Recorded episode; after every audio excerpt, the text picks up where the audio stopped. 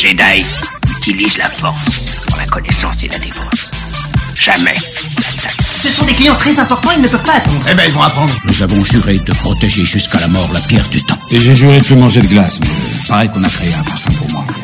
Ah, ça nous botte tous de t'entendre dire ça. Il faut avouer que voir Donnie massacrer un nazi, c'est presque aussi chouette que d'aller au cinoche. Le top cinéma de l'année 2023, c'est le programme de ce nouvel épisode de La Nuit des Sorties. Je suis comme d'habitude accompagné de Al. Bonsoir Al. Bonsoir Ista, comment ça va en cette fin d'année? Bah ça va et toi? Sacrée année. Ouais, sacrée année, bah on va en parler, hein. on va en parler tout de suite. Euh, On a, euh, ouais, on a eu du, du lourd et on a eu du moins lourd, mais ça on verra ça dans le prochain épisode. Effectivement. On va parler que des choses euh, joyeuses. On va voilà, que du bonheur, que de la, que de la positivité. C'est ça. Et on a fait un, entre guillemets un combiné de nos tops et on va euh, les défiler euh, d'une certaine manière. Enfin, vous verrez. Et, euh, et voilà. hein, euh, moi, je suis, euh, je suis heureux de cette année de cinéma. Euh, Pas toi, Ista, quand même? Oui, bah c'est une année moi où j'ai vu beaucoup de Je pense que c'est l'année où j'ai vu le plus de films de tout, de toute ma vie. Mais- Ouais. Bah ouais, je crois pareil. Je crois que j'ai, ouais, j'ai là, j'ai pété le compteur du, du ciné cette année. Oui, toi c'est abusé. C'est- le triple de moi, je Non, non. crois. si, si. Ouais, j'ai vu un peu plus de 150 films, je crois, euh, cette année. Ouais, je suis, je suis bien parti au ciné. J'ai bien rentabilisé ma carte, mon abonnement. Alors moi, c'est une soixantaine, quoi. Donc, euh, ouais. Bah, c'est déjà pas mal, hein. C'est déjà beaucoup. Hein. Mhm. Et euh, bah, je tiens à dire quand même avant de commencer que c'est un top euh, personnel. Voilà, c'est pas, euh, ça veut pas dire, c'est pas parce qu'on a mis en top 1 ou top 2 un film, euh, et c'est peut-être pas le meilleur film de l'année, mais c'est notre notre préférence à nous. Oui, c'est subjectif. euh, oui, bien sûr. Voilà. Euh, même si j'ai vu 160 films euh, cette année, je les ai pas tous vus. Donc ça se trouve, il y a un film que vous aimez que je n'ai pas mis, qu'on n'a pas mis là parce que bah on l'a pas vu, ou alors parce que tout simplement on l'aime pas assez pour le mettre là. Mais c'est pas un drame. c'est normal. Voilà, on a tous nos préférences. Et euh, Ista, j'ai envie de te proposer un petit truc quand même. Quoi dire. Comme Ouais. c'est les tops, euh, viens, on essaye euh, de trouver au moins un truc négatif à- à dire sur chaque film. Ok, d'accord. Même le, le notre top 1, notre truc, on essaie de dire un truc qui va pas, tu vois. Ok. Et faut, faut savoir que euh, bah il y a des films que que j'ai mis dans mon top qui Sta il a moins aimé et inversement. Donc euh, ça va être facile à, pour ces films-là de trouver des trucs qui vont pas bien, mais plus on va se rapprocher du top 1, plus ça va être compliqué, je crois, de, vrai, je pense aussi. de dire euh, j'aime pas ce film pour telle raison. Effectivement. Et donc voilà, et donc euh, et ben on attaque quand euh, quand tu es prêt. Bah, je suis prêt, donc on attaque avec euh, un film que tu as vu que toi. T'es ça là? C'est ça, mais je tenais à en parler euh, cette année. hein. je vais vous parler de La Passion de Dodin Bouffant. Je m'inquiète. Le bonheur, c'est de continuer à désirer ce que l'on a déjà. Mais vous ne vous êtes jamais eu. Alors, La Passion de Dodin Bouffant de Tran Han Yung, donc euh, c'est un film sur la cuisine et sur une, relation entre son cuisinier et sa cuisinière, donc euh, cuisinier joué par Benoît Magimel et cuisinière jouée par Julienne Binoche, et c'est une histoire d'amour qui va euh, prendre vie à travers la nourriture, hein, donc et c'est et voilà, c'est un film sur la nourriture et c'est un film qui donne extrêmement faim. Donc n'y allez pas le ventre vide, parce que moi j'y suis allé le ventre rempli et pas j'ai remangé après parce que le film donne très très faim. Donc ça Et, euh, j'ai jamais-. Je sais pas, mais ne le regardez pas trop souvent, je pense. Mais euh, ouais, c'est un film où j'ai jamais vu la nourriture filmée comme ça en fait. En fait, on a des longs, des très longs plans, voire même des plans séquences sur la préparation d'aliments. Donc euh, on a presque l'impression de sentir l'odeur, de goûter les plats pendant qu'ils sont en train de le faire. Quoi. Il y a vraiment une attention euh, de filmer les gestes. Euh, c'est extrêmement sensoriel. Euh, la photographie, incroyable, magnifique. Il y a des plans, euh, c'est les plans de l'année pour moi sur certains certains moments. Quoi. Chaque plan est beau. Il y a un son de design très important. Bah, c'est pour te faire sentir la texture des aliments, pour voir quand tu vois une sauce bouillir, tu t'entends le, le, le bruit des crépitements, tu vois ce genre de choses. C'est ultra sensoriel et ça marche hyper bien. Donc, euh, si vous aimez bien manger, bon, je sais, voilà, c'est pas un film pro vegan, hein, euh, voilà, malheureusement, mais euh, pour, pour, euh, juste pour le, le savoir-faire de montrer la bouffe filmée comme ça, parce que bah, vous allez jamais voir ça ailleurs, quoi. Il y a 40 minutes au début, les 40 premières minutes, c'est la préparation d'un euh, d'un plat, et c'est une première scène de préparation hyper envoûtante, hyper mystique sur la préparation d'un plat, et ça te met euh, l'eau à la bouche, j'ai envie de dire sur ce qui va ce qui va arriver à- à la- après quoi et juste pour ça je pense que le film il, il mérite d'être vu quoi après euh, il y a cette relation entre Juliette Binoche et Benoît Benoît Magimel les dialogues sont très écrits donc ça se passe euh, au 19e je crois 19e siècle euh, peut-être que je dis des conneries mais bon bref ça se passe pas euh, Ils sont en costume, c'est pas C'est pas. Enfin. c'est ça, ça se passe. Bah après c'est à la campagne, voilà, dans des, c'est pas un truc à costume avec des. en Oui, mode dans un château et tout. ça, mais- oui, oui, oui. mais voilà, c'est c'est c'est un truc voilà à la campagne. Et bon, les dialogues ils sont très écrits, ils sont pas naturels, hein, c'est un truc thé- théâtral avec des dialogues un peu pompeux, mais c'est pour faire ressortir quelque chose, c'est que toutes ces discussions autour de la nourriture que Benoît Magimel il peut avoir euh, avec euh, ses potes euh, et tout ça là où ils sont tous là à dire oui euh, le, le coco vin ça donne une certaine mise enfin ils sont en train de blabater dessus. C'est euh, pour constra- contraster euh, avec le fait qu'en fait euh, la vraie appréciation de la nourriture c'est ce qu'on- quand on voit les personnages la faire euh, ça en fait c'est on nous montre ce que les mots ne peuvent pas énoncer en fait euh, dans ce film. Ça qui est, qui est aussi assez impressionnant quoi. Et euh, bon on a cette histoire d'amour aussi qui euh, défie un peu les, les conventions sociales de l'époque. Et toute cette relation elle passe leur- par euh, leur rapport à la nourriture à la cuisine. Donc euh, quand ils font des plans ensemble c'est là que leur amour euh, transparaît quoi. Et ça arrive c'est un film qui arrive à être- qui arrive pardon à être émouvant avec de la nourriture c'est quand même assez incroyable. Voilà je vais dire deux mots euh, par rapport aux acteurs. Voilà Juliette Binoche elle est incroyable. C'est c'est ouais c'est le centre du film. Et Benoît Magimel euh, tenez-lui son troisième César d'affilée s'il vous plaît. Voilà. Il est il est incroyable comme euh, comme à chaque fois. Donc je peux que vous conseiller de, de voir euh, ou de revoir La Passion de Dodin Bouffin Ok, et donc, euh, tu t'as donné un, un- un truc négatif sur le film? ah merde je, je crois que je me suis pris à mon propre jeu. Eh oui. Oh là là, qu'est-ce que je devais dire de négatif euh, euh, c'est toi qui as mis cette règle en jeu. Moi, j'ai rien. C'est vrai que j'ai mis cette règle. Euh, Mais là, je, je suis déjà dans la merde. Je dirais que potentiellement, il y a des trucs un peu déjà vus euh, au niveau de, de transposition de la nourriture euh, sur euh, une personne. Euh, Voilà, je vais pas en dire plus, mais au bout d'un moment, il y a une poire et après on voit euh, le corps de Juliette Binoche euh, dans le code d'après. Enfin, c'est un peu mal, c'est un peu déjà vu et pas très intéressant. Mais la plupart du film est pas comme ça, quoi. Voilà, c'est j'ai- j'ai trouvé un point. Maintenant, laisse-moi tranquille. Euh, donc ensuite, on passe au suivant. Donc c'est euh, Babylone de Damien Chazelle. And I'm going to bed.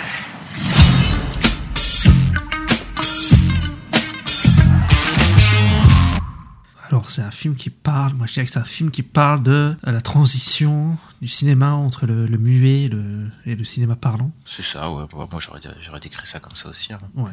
Et en gros, voilà, on va parler de cet Hollywood euh, de, des, des années 20, quoi. Dans tous ses excès, on va dire. Euh, juste avant de, de, de parler du film, tu, tu penses quoi? Parce qu'on n'a on n'a pas parlé du film cette année, on, n'existait pas en podcast à l'époque. Effectivement. Qu'est-ce que tu penses de Damien Chazelle? Euh, Est-ce que t'aimes bien ses autres films? euh, de base aussi Euh, oui, moi j'ai plutôt aimé ces autres films. Je sais que la fin de La La m'avait énervé. Voilà, J'étais dégoûté quoi, mais... Euh, Enfin, ouais, t'as frustré, quoi. Ouais, voilà, ouais. Euh, mais euh, ouais, moi, Whip- Whiplash, ça a été une vraie claque. J'ai été le voir avec mon père au cinéma, et ça, ça a été une vraie claque pour moi. Euh, First Man, j'avais bien aimé aussi. Moi, j'aime plutôt bien hein, le, le cinéma de, de Damien Chazelle en général. Euh, J'ai toujours trouvé ça plutôt bon, donc euh, voilà. Ouais, bah, bah, pareil, moi j'aime bien. J'ai, enfin, Whiplash pour moi c'est c'est son meilleur film. J'adore vraiment. La La Land c'est une anomalie dans ma vie parce que j'ai, j'aime pas les, les comédies musicales, j'aime pas trop Ryan Gosling, euh, j'aime pas trop les films romantiques, mais celui-là je l'aime bien. Donc, donc il y a un truc bizarre. Euh, First Man, j'avais eu beaucoup de, enfin, je me suis vraiment ennuyé, j'avoue, de- devant First Man, même s'il y avait des très belles images et tout, et puis, enfin, Ryan Gosling pendant deux heures, je, je suis pas du tout rentré dedans. Et là, bah, on se retrouve avec Babylone, euh, c'est qui fait il fait pas partie de mon top, mais il fait partie de ton top, donc euh, je vais te laisser, euh, je vais te laisser dire ce que tu penses de ce film. Ouais, bah je. Bon, déjà, je trouve qu'il y a des super performances d'acteurs, notamment surtout Margot Robbie, qui est super, je trouve, dans le film. Euh, le film, il a une énergie chaotique que moi j'aime bien. Euh, où ça part dans tous les sens, euh, où ça part. euh, Enfin, moi je me rappelle encore de pas mal de scènes en fait. Il y a pas mal de scènes qui m'ont marqué. Bah, la scène avec l'éléphant au début, il y a le, la scène de tournage où ça part dans tous les sens. T'as le. Ingénieur son. Ouais, avec l'ingénieur son. T'as aussi la, scène un peu d'horreur avec Tobey Maguire euh, dans les dans les, sous-sols là bizarres. euh. Moi, c'est un film qui m'a plutôt marqué, que j'ai trouvé bien filmé, que j'ai trouvé euh, j'ai trouvé intéressant. Enfin, je l'ai trouvé plutôt cool. Moi, je sais que j'en suis sorti vraiment en me disant oh, putain, c'est un super film. Moi, j'ai adoré. La musique aussi, je la trouve super. Moi, je la trouve vraiment géniale. Et, voilà. Après, moi, j'ai trouvé ça aussi intéressant. Après, moi, j'ai pas vu parce que je crois que c'est quoi C'est autant de qui parle de la même chose? Il me semble il y a une histoire comme ça. Ah, euh, Chantons sous la pluie. transition entre le, le muet et le parlant, non? Il y a pas une histoire Ouais, comme ça? c'est Chantons, Chantons sous la pluie. euh, ça parle, ça parle un peu de ça. Parce que moi, je l'ai pas vu et donc en fait, moi, pour moi là, c'était un truc que j'avais jamais vu. Donc euh, sur le coup, je fais ah putain, c'est pas mal comme sujet et tout. Bon après, voilà, mais, euh, parce que j'y avais jamais pensé au fait que quand euh, voilà les mecs qui sont passés au parlant, bah il y en a avec leur voix, ça s'est pas bien passé, etc. Quoi. Mais il y a pas, pas beaucoup de films hein, qui parlent de, de ça, hein, de cette période-là. Ouais, ouais, sur- ouais. Pour le coup. hein. Donc euh, voilà. Après, euh, je- si je dirais un défaut, c'est peut-être le montage un peu putassier de la fin. J'avoue que je m'attendais pas à voir Avatar dans ce film. T'as celui qui a pas vu le film, il se dit quoi Ouais, C'est ça. Ouais, attends. Mais euh, voilà, sinon pour moi, ouais, c'est c'est- oui, c'est dans mon top. Ouais. Euh, moi, je suis un peu moins enthousiaste. J'ai, à la sortie du film, j'avais, j'avais bien aimé, même si je suis un peu revenu dessus. euh, bah, il est pas, il est pas dans mon top. Hein, même si je, je l'aime, j'aime vraiment le film, hein, j'aime bien le film. Mais il y a quelques problèmes. Bah, déjà, j'adore la BO. Euh, Voilà, la BO. Je sais qu'il y a des gens qui disaient non, c'est pas très. Moi, Oh, moi, si, elle m'a hanté si, pendant si. pendant des mois. Euh, surtout le, enfin, les- tous les thèmes, ils sont restés en tête, quoi. Euh, Je, je vais pas les chanter là, certainement pas. Mais euh, mais voilà, le thème principal euh, qui revient plusieurs fois de manière assez différente. Je, je, moi, je l'ai, je l'ai beaucoup eu en tête, quoi. Et j'adore la première partie, surtout du film, euh, le rise un peu de, parce que c'est un peu un rise and fall pour certains personnages. Ouais. Enfin, Oui, pour le personnage de Margot Robbie complètement qui débarque dans cette industrie, qui va arriver au top et après, on- à l'arrivée du cinéma parlant, on va chuter. Euh, Il y a des plans séquences fous. Je trouve au début, on est vraiment embarqué dans, t'avais dit, euh, un, un esprit chaotique. Et ouais, c'est vrai qu'il y a une genre de folie de cet Hollywood-là euh, qui transparaît avec des scènes de danse complètement folles, avec tellement de figurants et des images, je trouve assez folles, quoi. Et, j'adore, ouais, certaines scènes de la première partie. Genre, il y a une, scène de fabrication d'un film, donc où, où c'est plutôt plusieurs films en même temps, parce que c'est comme ça que ça se faisait à l'époque, euh, sur- Mm. dans un même endroit. Et euh, enfin, cette séquence, elle est géniale. Il y a vraiment une montée en tension avec un avec euh, bah, d'un côté Margot Robbie, d'un côté euh, Diego Calva, un côté Brad Pitt, euh, une vraie montée en tension qui dans une atmosphère complètement folle et une explosion finale qui est, qui est complètement géniale quoi. Et euh, moi je trouve tous les personnages sont hyper intéressants, euh, ils sont tous un peu fous, mais ils sont toujours attachants, fun, euh, vraiment bien joués. Euh, Moi j'adore Margot Robbie depuis des années. Euh, là voilà, oui il y a des gens qui, qui avaient dit qu'elle fait un peu Harley Quinn, mais bon ça va, c'est pas comme si elle faisait un peu Harley Quinn tout le temps, je trouve. Ça c'est un peu, enfin, moi je trouve pas, mais de toute façon je trouve qu'elle le joue très bien, hein, son personnage de. Bah, je trouve super bien interprété. J'ai j'ai plus de mal à la deuxième partie, le, dans le fall entre guillemets. Euh, je la trouve un peu trop longue euh, pour ce qu'elle a raconté, et je trouve qu'elle s'essouffle euh, pas mal. Le film est un peu Euh, long, euh, ouais, je, suis- je suis d'accord que le film est un peu long. Euh, bah, en fait, pas la première partie, mais vraiment la deuxième partie, je la trouve. Tu vois, là, je trouve qu'il y a moins d'idées pour se renouveler, surtout dans la mise en scène. Et euh, et il y a une scène quand même qui est vraiment incroyable, c'est la scène de l'ingé son euh, Ouais. où il y a l'apparition du son qui va faire chuter énormément d'acteurs et où l'ingé son euh, devient un acteur vraiment euh, destructeur de la du- d'une d'un d'un plateau de tournage hein. et la scène elle est hilarante en même temps elle est tragique quoi cette scène là euh, qui est, qui, est, enfin, qui est vraiment super mais euh, ouais il y a y a y a un truc aussi que je comprends pas c'est un je le trouve trop verbeux le film vers la fin alors que euh, surtout sur le personnage de Brad Pitt je pense qu'il a un discours avec la critique euh, et tout Oui. et qui explique un peu ce qu'est le film. Et je trouve ça bizarre parce que Damien Chazelle, c'est, enfin, il, il y a sur- beaucoup de trucs avec les regards souvent chez lui. Par exemple, la fin de Whiplash ou de La La Land, il y a pas d'explication, tu vois. Non, tu non, regardes le film, tu comprends ce qui se passe et tu fais OK. Et, et là, je trouve ça extrêmement étrange qu'il le Oui, verbalise autant ce, Ouais. Ouais, ouais, c'est ça qui verbalise autant ça, et ça, je trouvais ça un peu dommage. Euh, voilà, il y a, il y a aussi la partie Tobey Maguire, moi je suis moins fan, euh, parce que je, je trouve qu'elle a un peu rien à faire là.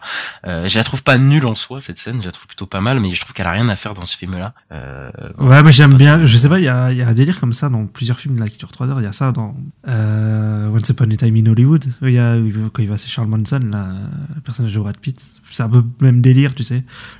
Ouais, mais moi je trouve que ce- cette séquence dans Once Upon a Time in Hollywood, elle a du sens de, elle, a, elle fait Ouais. sens, tu vois, dans le Ouais. dans le Alors que là vraiment, en plus, elle est assez courte, celle de Tommy Maguire. Euh, je pense qu'il veut nous montrer un peu les tréfonds d'Hollywood, des horreurs qu'on a, mais mais je trouve qu'on avait déjà compris, tu vois, ce que ce que ce, que- enfin, ce que c'était Hollywood à ce niveau-là et qu'il réappuie.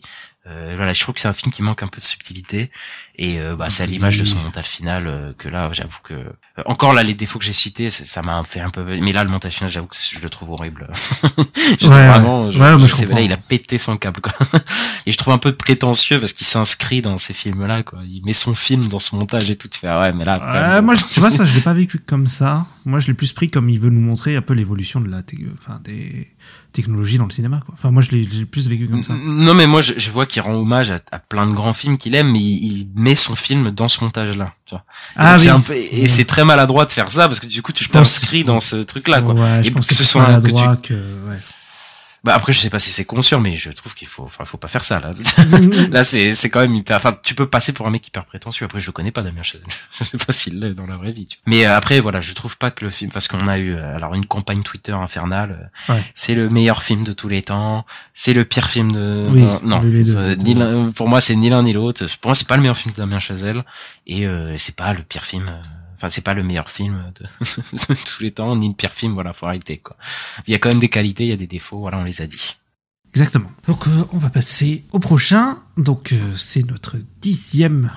Voilà, le, le top 10. Et donc, c'est euh, Godzilla Minus One. Godzilla マイ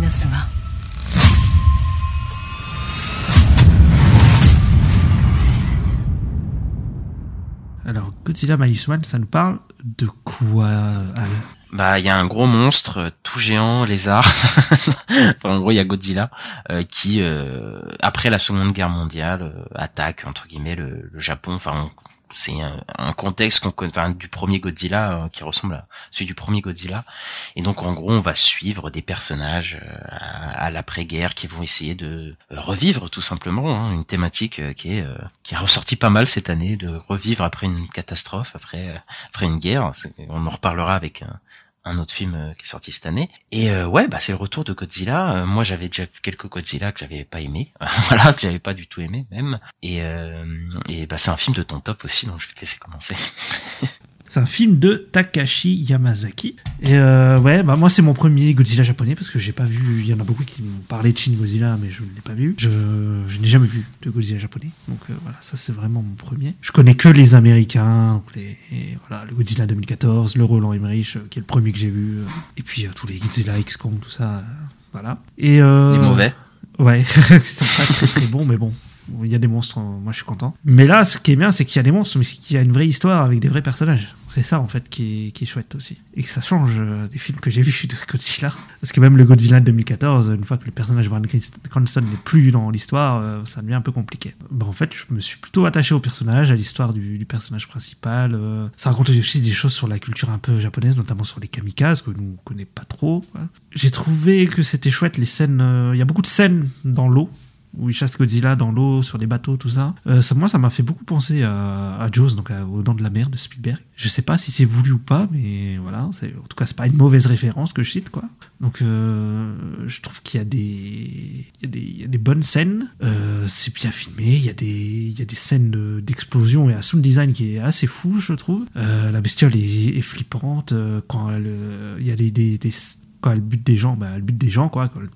Quand ça détruit une ville, bah, ça détruit vraiment une ville, il y a des morts, tout ça. Donc c'est euh, ouais, c'est c'est tragique, ça, ça montre bien le ce qu'est Godzilla, donc euh, une euh, métaphore de catastrophe nucléaire, quoi. J'ai beaucoup aimé le film et, et voilà. Enfin, je- là, je sais pas quoi dire de plus. Mais Non, mais t'as raison. Après, on en avait déjà parlé euh, il y a, il y a moins d'un mois. Ouais. Euh, ouais, bah c'est ce contexte d'après-guerre qui est hyper, euh, bah, qui est hyper, bien retranscrit, je trouve. Et ouais, t'as t'as t'as dit les persos, quoi. les personnages, le personnage principal là qui est hyper attachant, quoi. Ouais. Et même tous les personnages qu'il a autour, la petite fille qu'il adopte, le- son histoire entre guillemets d'amour qu'il a avec la fille. Moi, moi, j'a- j'avais dit, euh, je pourrais en fait, le- même s'il y avait pas Godzilla, moi je pourrais les suivre ces persos, euh, voir Ouais, comment ils se rétablissent de la guerre, quoi. Et c'est ça qui fait que le film marche bien, quoi. Et après, bah Godzilla, euh, enfin il, est- il est génial ce, ce Godzilla, il est, il est monstrueux, quoi. Vraiment monstrueux. Euh, il est filmé point de vue de, des, des et euh, les, le- c'est vraiment un spectacle incroyable de voir ces, ces explosions, ces,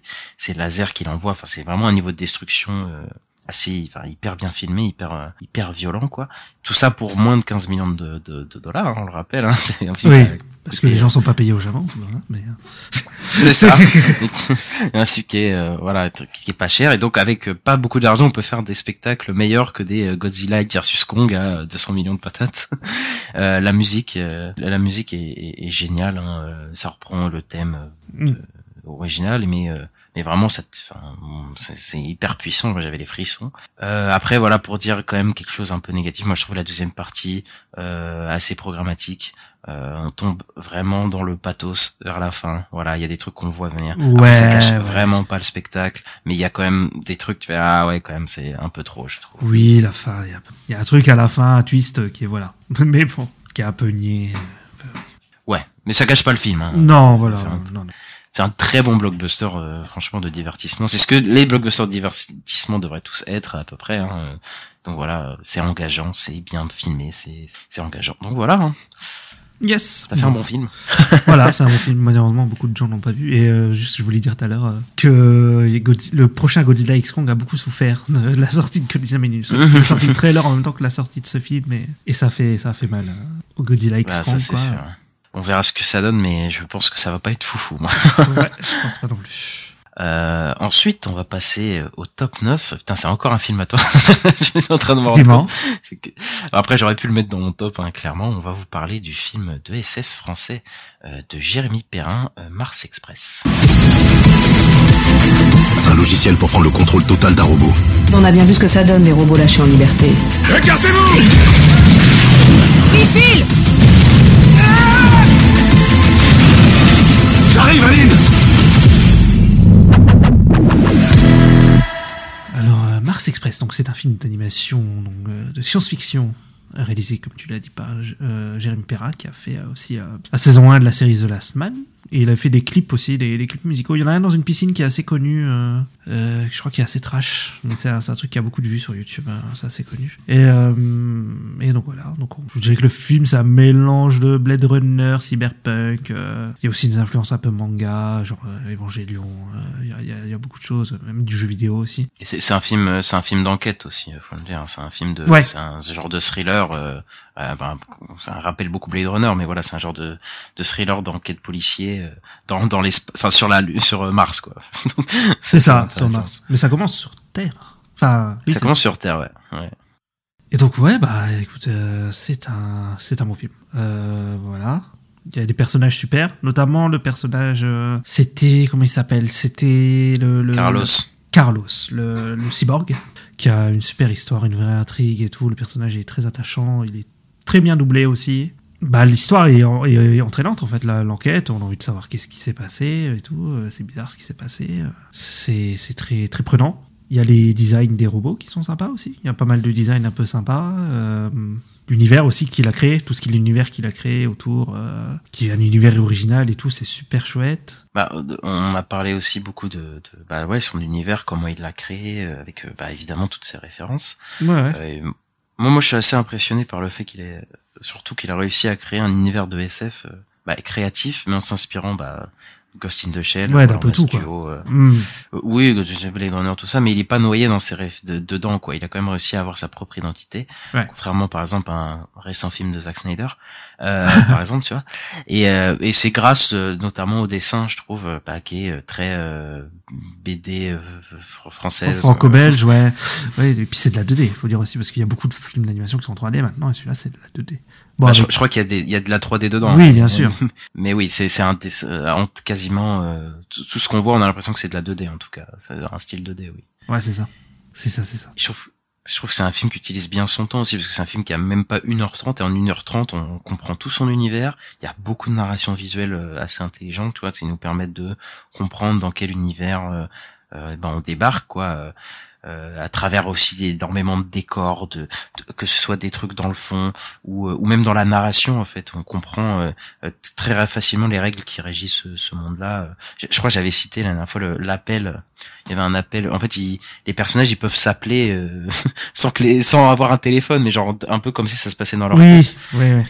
Et ça, on te le fait comprendre euh, sans te dire ah bah il y a un téléphone dans la tête. On te le fait comprendre par la mise en scène, par la narration et, et en fait tu, tu quand tu le vois, tu fais ah oui ok donc tu, tu le comprends direct en fait. Oui, t'as a plein de- un de personnage qui est là pour expliquer. euh, non, en fait, c'est. ouais. Voilà, il arrive à faire de l'exposition mais visuellement. Donc euh, en fait, c'est tout est fluide et, et voilà et ça ça passe super bien. Et, et, l'intrigue, euh, elle est hyper bien menée. Hein. Bon, c'est une enquête un peu déjà vue, mais tu vois, mais elle est hyper prenante quand même. Tu vois, c'est- c'est hyper tendu. Il y a une super musique aussi d'ambiance, euh, un peu SF mais en même temps qui, qui qui est un peu tendu je trouve euh, et avec des moments euh, assez drôles hein. Vous- franchement euh, si vous regardez le film vous allez vraiment rigoler pour le coup il y a vraiment des moments euh, qui sont assez légers qui allègent le récit quoi et l'action euh, très bien montrée euh, très inspirée de la- de l'animation japonaise euh, je pense à une course poursuite au début du film euh, avec certains ralentis euh, c'est un peu stylisé euh, Ouais. à, la- à l'anime comme si j'avais vu dans certains Sur l'immeuble. mangas quoi c'est Ah, ça ouais, ouais, c'est un film qui est, qui est incroyable hein, cette course poursuite et le duo il marche super le duo de Aline euh, Carlos euh,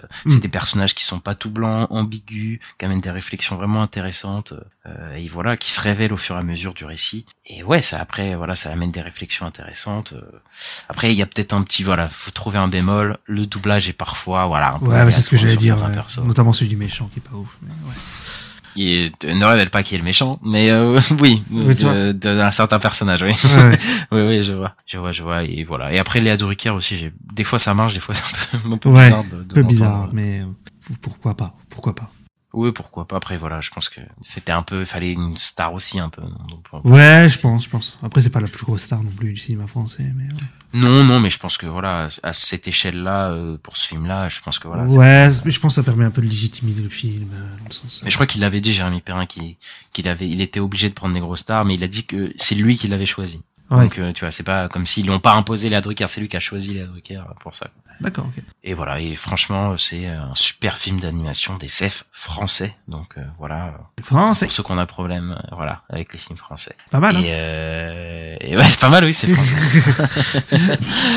et on va passer à un autre film de, bah, de SF aussi. Tiens, on a de la SF. Hein, euh, Ouais, parce que moi j'adore ça. un film, un film de super-héros, quoi? Mais Un non. film de super-héros dans le top? Non, mais c'est pas possible. C'est du troll. Et bah oui, on va parler un d'un Marvel en plus. Tu te rends compte?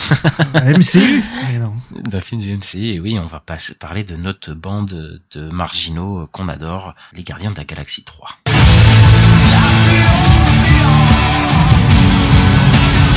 And we'll kill anyone who gets in our way. No, not kill anyone. Kill a few people. Kill no people. Kill one guy, one stupid guy who no one loves. Now you're just making it sad. Bah, on retrouve notre bande euh, après euh, les événements d'Avengers euh, Endgame et même de Thor 4 puisqu'on les voit un peu dans Thor 4 Oui, c'est vrai. où euh, Peter Quill il est euh, un peu en dépression d'avoir perdu sa bien-aimée Gamora et, euh, et on va aller retrouver euh, cette équipe qui va devoir faire face à euh, le comment il s'appelle le méchant?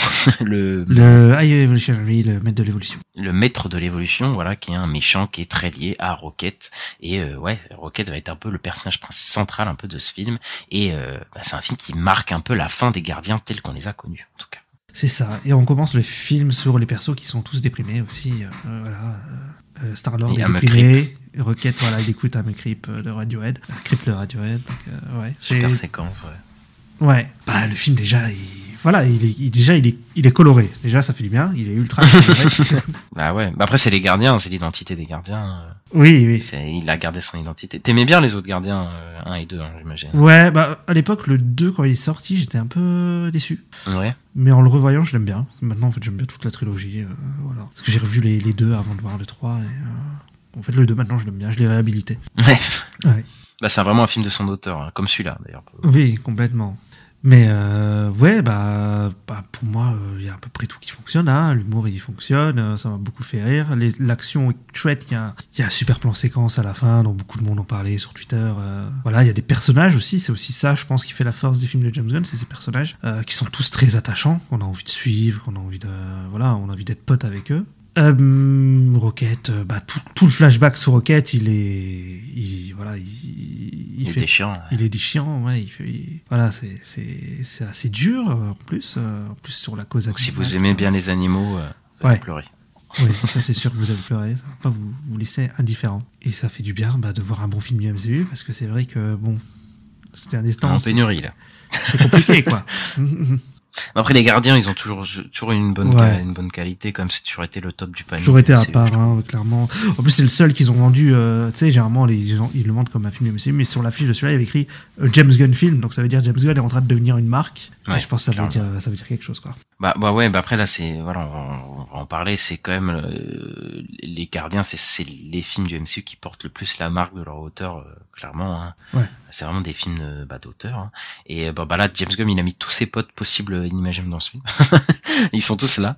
Mm. Et euh, ouais, ça parle de la cruauté animale. hein. C'est un film hyper, euh, enfin hyper violent, hein, je pense sur ces sur ces questions-là, et hyper engageant. Il y a un vrai esprit comics aussi dans dans les films de James Gunn. hein. Ce qu'on reproche beaucoup euh, aux films de super-héros post euh, la trilogie de Dark Knight, c'est qu'ils Ouais. s'inspirent, enfin ils veulent tous être dans un univers euh, très réaliste, voilà comme le, le MCU est tout rationalisé là, euh, on a un vrai esprit de comics quoi. Et euh, ouais, c'est un film bah déjà qui est quand même assez rare chez MCU maintenant, c'est un film qui est techniquement abouti. Oui, aussi. on y croit, on y croyait même plus. Les FX ils sont très très Vu propres. qu'on a eu Ant-Man Et- juste avant. Donc bon, c'est- on a passé à Ah oui, ça, tu ah vois. non, mais Ouais. Le- la différence, ça fait mal, quoi. Les FX sont très très propres et euh, voilà, il y a une vraie DA, il y a un vrai euh, univers. Et je pense que c'est pour ça qu'aussi les FX sont propres, c'est parce que bah déjà James Gunn, je pense qu'il a, il sait comment veut. travailler avec les VFX artistes et il sait ce qu'il veut au moment où il les filme, il sait ce qu'il veut. Et il y a un côté euh, décor en dur, surtout sur cette planète bizarre, euh, vivante, euh, enfin, qui est très spéciale là au début. Qui est- il y a un côté hyper kitsch assumé et euh, voilà. Enfin, tous les maquillages, je crois que ça a battu un record de maquillage. Oui, oui, c'est ouais, la planète animale, euh, enfin la planète où il y a les, les, les humains animaux là. Oui, oui, ça, ça a fait un record. Ouais. Ouais, ouais, bah, bah, même euh, même la planète euh, que je disais avec euh, Nathan Fillion. Là. Oui, Enfin, aussi. Ils, ils ont Ouais. ils ont des espèces de corps euh, chelous. Enfin, je sais pas si c'est des armures ou quoi là, mais c'est c'est très spécial quoi. Et ouais, bah c'est ça que j'aime bien, c'est qu'il y a un vrai univers créé quoi. C'est on est dans l'espace. Il y a des trucs qui sont pas comme des trucs sur Terre. On est vraiment dans un vrai dans un vrai dépaysement quoi.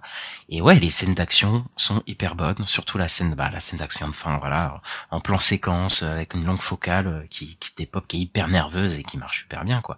Après, je suis un peu moins d'accord sur l'humour du film. Je trouve que le film c'est le moins drôle de la trilogie. Euh, je trouve que les blagues elles sont un peu forcées et tirées, mais en fait je crois que ça l'intéresse pas. En fait, je, je pense que les, les blagues ça l'intéresse pas trop dans ce film. Il est plus émouvant en fait que Oui, drôle, je trouve oui, ce non, film, mais- surtout bah, vers la fin. Le film qui, qui commence déjà sur Rocket, qui est à moitié déprimé, et qui, l'en- qui voilà, qui écoute Creep, euh, ouais. c'est ouais. Euh, Tu, tu sens Bah, que c'est c'est ça quoi. Et Rocket qui prend le dessus hein, sur le film, c'est vraiment le centre du film hein, avec toute cette réflexion sur la violence animale. Peter Quill et Gamora, ils sont toujours là. Je trouve qu'il y a euh, leur bonne relation, une bonne relation sur une, leur amour qu'ils peuvent pas avoir parce que c'est pas les mêmes, c'est pas la même personne en fait. Et même il y a, il y a une scène de fin au truc qui est assez euh, Ouais, différente. sympa et ouais déchirante, mais qui est un peu euh, qui est pas non plus dans, dans un truc pour te faire pleurer quoi. Ils Non, sont, ouais. ils sont pas en train de pleurer. ils C'est doux, ok, amer, a je une- dirais.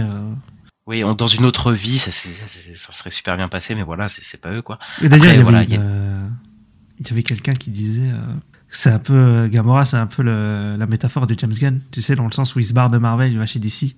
Et tu sais, Oui, il, va- se barre en mode euh, voilà, c'était fun, on s'est bien amusé, voilà, maintenant je pars autre part. Et elle va chez Ravageur et lui il va chez DC.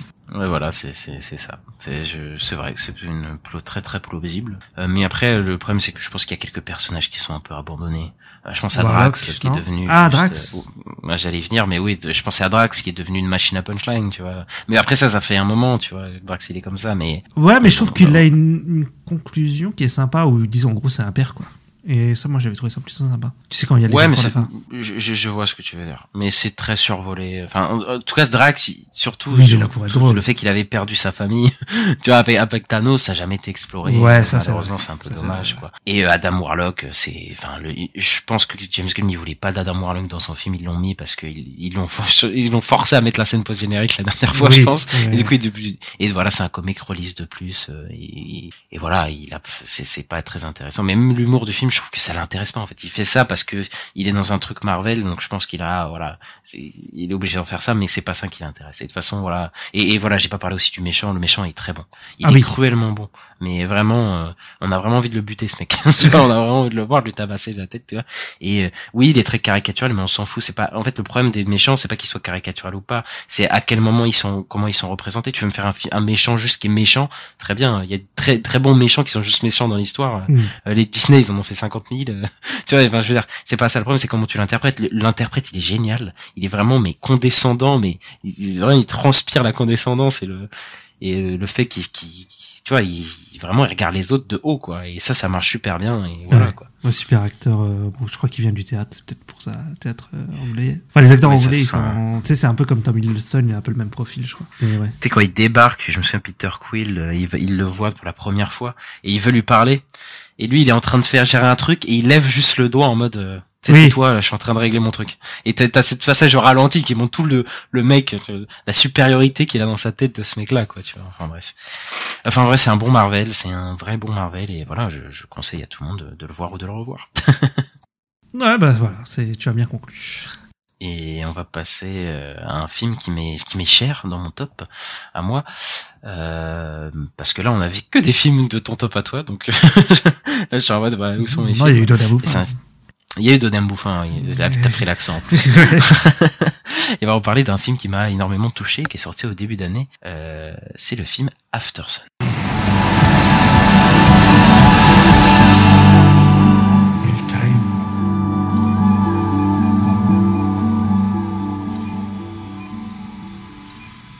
Alors, Al, c'est quoi After Sun, c'est un film de Charlotte Wells, c'est sa première, c'est son premier long métrage euh, qui dé- qui est un genre de coming of age, mais en même temps d'un drame familial, mais qui se passe dans les souvenirs en fait.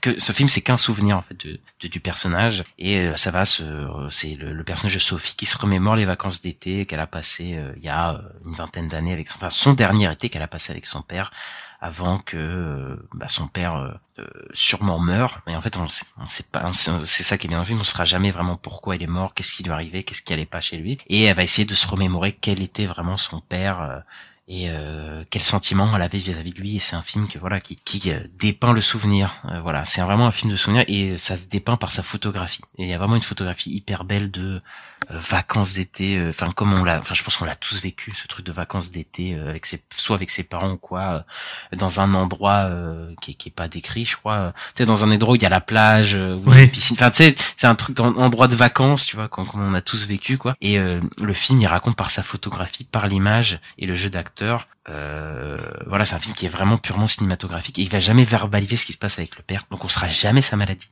On saura jamais euh, de quel mal il est atteint. On voit qu'il est mal par le jeu d'acteur mais on sait pas pourquoi. Et c'est un film incroyablement touchant et euh, et qui va parler à tout le monde en fait. Parce qu'on sait, comme on sait pas quelle maladie il a ce père bah en fait tu peux projeter n'importe n'importe quoi en fait sur ce père quoi. La dépression euh, le, cancer je sais pas. Tout ce que tu veux ça marche en fait sur sur ce père là quoi. Et, euh, et voilà c'est il- c'est incroyablement bien réalisé parce que par exemple le père pour montrer qu'on ne sait jamais co- comment le personnage se le représente ou arrive jamais à capter vraiment qui c'est on va très rarement le le prendre dans son intégralité dans le cadre quoi. Ça joue beaucoup sur les reflets. Soit il est un peu désaxé soit il est où on a des très gros plans sur son visage et voilà c'est filmé comme un souvenir de la protagoniste quoi.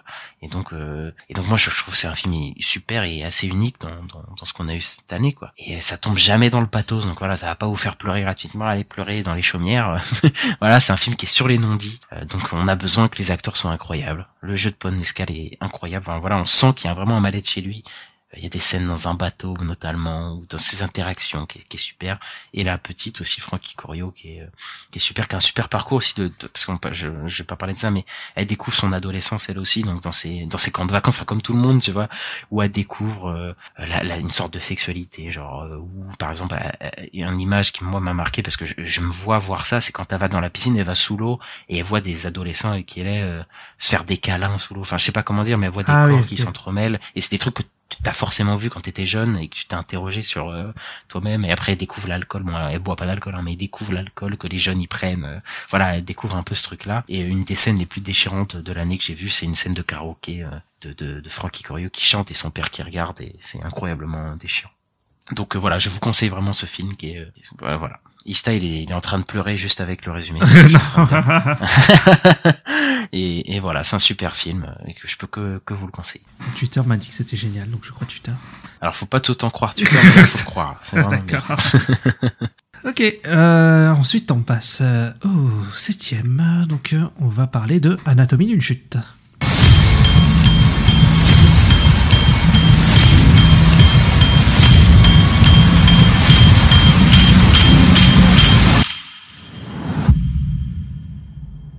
Innocent, you know that, right?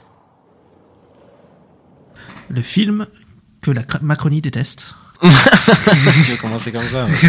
Oui, oui, on peut commencer comme ça. Bah, c'est le film primé au Festival de Cannes qui a eu la Palme d'Or et qui va raconter euh, le procès d'une d'une femme, du coup euh, Sandra, euh, dont le mari euh, a fait une chute, du coup dans, dans sa maison et qui est mort. Et on va essayer de le, le procès va essayer de déterminer si elle l'a tué ou si c'était une chute accidentelle.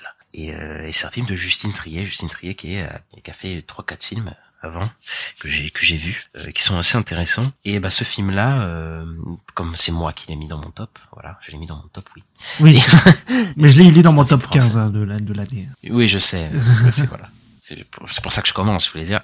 Euh, bah c'est euh, bah c'est décrit par euh, Sandra par Sandra Hüller, par euh, Justine Trier comme une dissection du couple en fait.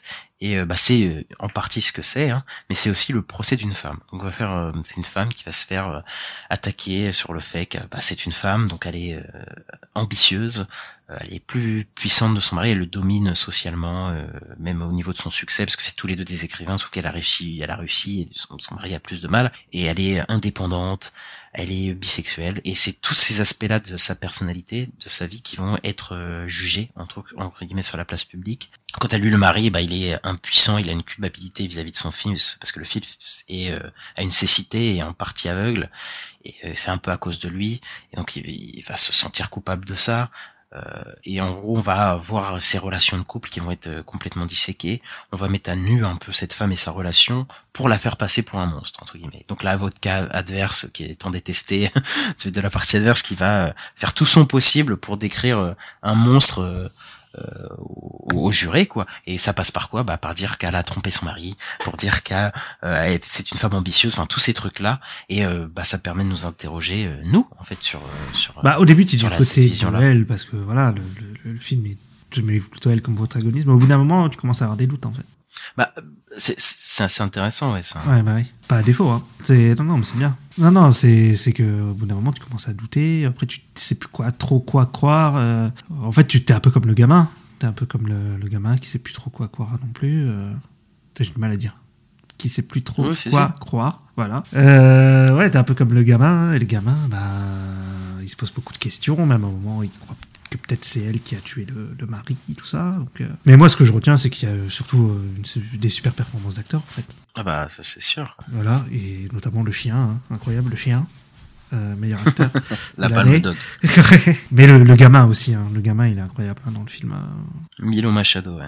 Il est, il est super. Et euh, c'est intéressant ce que tu dis sur on la croit coupable ou pas, mais je pense que ce film il arrive à, à maintenir une certaine ambiguïté Ouais. parce qu'il y a un rapport euh, assez froid et distant avec ces personnages, surtout bah, le personnage de Sandra Hüller qui est le personnage principal. Euh, en fait, C'est vrai que c'est un il film assez garde froid. une certaine Mm. Ouais, c'est ça, ça garde une certaine distance pour pas en fait révéler ce qui s'est passé, tu vois, ce qui Ouais. s'est vraiment, on saura jamais euh, du coup si elle l'a tué ou pas, mais c'est pas ça l'important, tu vois. On n'entre jamais dans l'esprit de ce personnage. Je pense que ça peut rebuter des gens, hein. je pense qu'il y a des gens qui peuvent euh, Ouais. être rebutés par ça parce que ça empêche une certaine émotion, une certaine euh, empathie envers ce personnage, mais c'est complètement assumé par le film, il fait exprès euh, parce que c'est c'est un personnage difficile d'accès, mais de cette manière, en fait, on se retrouve à observer entre guillemets les autres personnages et nous-mêmes et de la manière dont on euh, En fait, on a un peu la place du jury, quoi. Dans, de, C'est ça, c'est- tribunal, quoi, ouais. C'est exactement ça. En fait, on se retrouve à la place du jury et euh, comment on va voir comment on a un a priori négatif peut influencer euh, le, ju- notre ju- le jugement des autres et notre jugement en fait en fait parce que euh, je, je vais pas spoiler mais quand tu vois que le, le- enfin des fois il y a des moments où tu te dis ah ouais non mais peut-être en fait elle est vraiment coupable mais en fait ça se base même plus sur euh, ça se base vraiment juste sur euh, le portrait que l'avocat adverse fait parce que ça se passe pas vraiment Oui, sur par rapport à lèvres qu'elle a écrit, ce genre de Et choses. ça dit- ouais, voilà, ça se dit, ça, ça dit beaucoup de euh, comment euh, on est euh, en fait amené à euh, croire qu'une personne est innocente ou coupable euh, sur des simples, euh, sur, un simple portrait que sur des preuves concrètes, quoi. Et je trouve que le film il, il- il joue beaucoup aussi grâce, enfin, il marche bien beaucoup grâce à, la- à Sandra Hüller, du coup la personnage principal, la- l'actrice, qui est tellement, qui est puissante, qui est hyper froide, mais qui arrive aussi à montrer un côté vulnérable devant les jurés parfois, et elle est même parfois effrayante. Et je pense que c'est ce côté comme on n'est pas du- vraiment, euh, enfin, on n'est pas attaché pleinement à ce personnage, et comme on- n'est pas en empathie clairement sur ce personnage, on a ce doute. Du coup, à certains moments, du coup, si on est directement on était du côté du personnage en mode, ok, on est sûr qu'elle a pas fait, elle est trop gentille, elle est trop sympa, elle est, et bah tu sais, du, du coup on se dirait, bah non, elle l'a pas fait à chaque fois. Bah ça, c'est alors, ça, plus le problème de Sonarlo qui est en mode euh, elle, a, elle a rien fait de grave et tout. L'avocat. Ah oui, bah Swanarlo, mais Swanarlo il est intéressant parce que lui lui-même il lui dit au début, euh, elle lui dit non mais j'ai rien fait, c'est la vérité et tout, et lui dit mais en fait la vérité elle compte pas. Là c'est le portrait qu'on va faire de toi au, tribunal. Ouais. Que tu l'aies fait ou pas, ça compte plus là. C'est qu'est-ce qu'est-ce qui va se passer? Et en gros voilà, Trier nous Justine Trier nous met dans, dans la position du jury et voilà, elle nous questionne sur cette sur cette question de la culpabilité. Et, euh, et voilà. Il y a, y a cette, euh, j'aime beaucoup aussi dans son cinéma, qu'il y avait aussi dans Sibyl, c'est euh, l'importance de la fiction en fait pour accepter certaines choses, pour reconstituer une certaine réalité dans son cinéma. Donc là, euh, un procès, c'est quoi? C'est créer une histoire pour retracer ce qui s'est passé. En fait, tu vois. C'est euh, comme on sait pas vraiment ce qui s'est passé, il est impossible de savoir ce qui s'est passé. Bah, on va retracer, on va faire un parcours de ce personnage. Et en fait, malheureusement, c'est jamais la réalité concrète. Quand tu crées une histoire, c'est jamais, on va jamais pouvoir déceler, même si tu arrives à toucher euh, un, point de réalité, tu vas jamais pouvoir déceler ce qui a amené à ça, comment ça s'est réellement passé, quoi. Et de toute façon, la vérité n'est pas importante. Et j'adore aussi une phrase dans le film que euh, la celle qui garde euh, Milo Machado, le- l'enfant, euh, dit à Milo Machado quand il doit choisir euh, quoi dire au tribunal, il lui dit choisis elle il doit choisir sa vérité en fait. Et c'est ça l'important en fait au procès. C'est qu'en fait que, que la vérité, lui il sait pas ce qui s'est passé, mais il doit choisir est-ce qu'il va aider sa mère ou pas. En fait, c'est ça en fait la vérité. C'est Oui, bah oui. la vérité. Et c'est ça qui est, qui est assez beau quoi. Et d'ailleurs Milo Machado qui joue un genre d'un- une personne atteinte de cécité et souvent les personnes de cécité, surtout dans les- la mythologie grecque, c'est c'est les détenteurs de la vérité. On, on dit en général. Ah, Donc, il y a un pas parallèle ça. Euh, avec ça quoi. Après il y a, il y a une approche très documentaire au film, voilà dans sa réalisation. C'est très sobre, Euh, ça laisse surtout place Oui. à la parole. Et euh, je trouve je, trouve ça génial aussi les scènes de procès parce que c'est des scènes hyper longues de procès. Donc on va vraiment euh, t'as des scènes de 30 minutes d'affilée dans le procès euh, et on suffoque vraiment on nous fait vraiment vivre la chute de ce couple la chute de ce de cette femme. Et euh, et ça nous pose la question à la fin du film qu'est-ce qu'on peut gagner à la fin d'un procès? Qu'est-ce qu'on peut gagner à la fin de ce genre de procès? Et euh, la réponse apportée est, euh, est très intéressante et très et là pour le coup il y a un peu d'émotion je trouve. Et donc, qu'est-ce que tu dirais de, de mauvais sur ce film euh, Parce que t'as fait que des, des compliments, non? Il y a... Absolument rien. C'est en fait c'est un film qui est trop parfait. Non, c'est euh, putain c'est vrai j'ai oublié cette règle. tu fais chier. Qu'est-ce qui est pas euh, Parce qu'on a dit euh, des trucs sur tous les autres à chaque fois, mais celui-là, on a rien dit. Il y a, il y a, hum, c'est peut-être un peu long au début parce qu'on a 30-40 minutes au début, on n'est pas dans le procès. Et euh, ça peut-être que c'est un peu long. Et il y a une super remix de 50 Cent aussi au début. Ouais, j'ai vu un, juste un, un gif euh, sans contexte de, de- d'un passage dans le tribunal où il y a une meuf là qui fait des, des gestes bizarres. C'était drôle. et, euh, et voilà. Bah, Peut-être t'as quelque chose à rajouter euh, toi sur le film. non, bah, pas spécialement. Là, j'ai un peu complété ce que t'as Parce que dit. t'as t'as un petit peu moins aimé que moi, voilà, on peut le dire. J'ai trouvé ça un peu trop long. C'est tout. C'est fait deux heures et demie. Je trouve ça un peu long. C'est ça mon, mon défaut en fait. Mais sinon, euh, après c'est très sobre et tout. Donc euh, ouais, c'est non, mais c'est bien. C'est moi ce que je retiens, comme je disais, hein, c'est les performances d'acteurs et, euh, et voilà. Peut-être l'Oscar, qui sait s'ils nominés. Peut-être. Et là, on va aller euh, rejoindre la sixième place. Alors là, on est on est tous les deux corda. Et oui, enfin, ça nous arrive d'être tous les deux corda. On va vous parler du nouveau film de Christopher Nolan, Oppenheimer.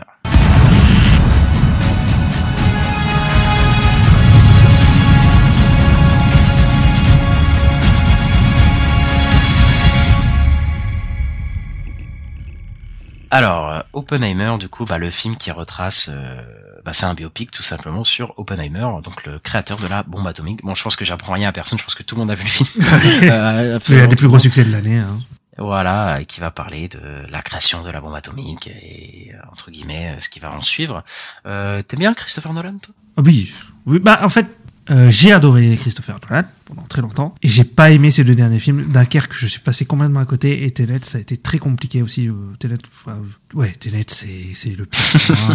c'est- j'ai rien compris. Et euh, ouais, non, c'était compliqué. Donc moi, je- Oppenheimer, je suis content parce que j'ai retrouvé, euh, voilà, j'ai j'ai aimé euh, Nolan, donc je, je me suis réconcilié avec Nolan, donc je, j'ai plutôt, euh, je suis plutôt content. Ouais, bah moi j'aime, j'ai- ouais, je crois que je suis un Nolan, je suis un peu un Nolan zouz. Ouais. Euh, Enfin en vrai pas tellement parce qu'en fait je suis recap mais il y a des films que j'aime moins. En fait, enfin j'ai, a aucun film que je déteste. Bon peut-être Tenet j'aime pas. Ouais Tenet. Mais moi ouais moi le, le, le Christopher Nolan des dernières années à part Tenet j'aime bien. Moi, moi j'aime beaucoup Interstellar. euh, J'aime beaucoup Dunkerque. Oui oui j'aime bien Dunkerque. Oui ça ça existe. Et je trouve que c'est un super film de guerre. On a plein qui aiment bien Et- Dunkerque. Hmm. Oh, il y en a plein qui aiment pas. il, y en a, il y en a plein qui, qui ouais. ouais, voilà.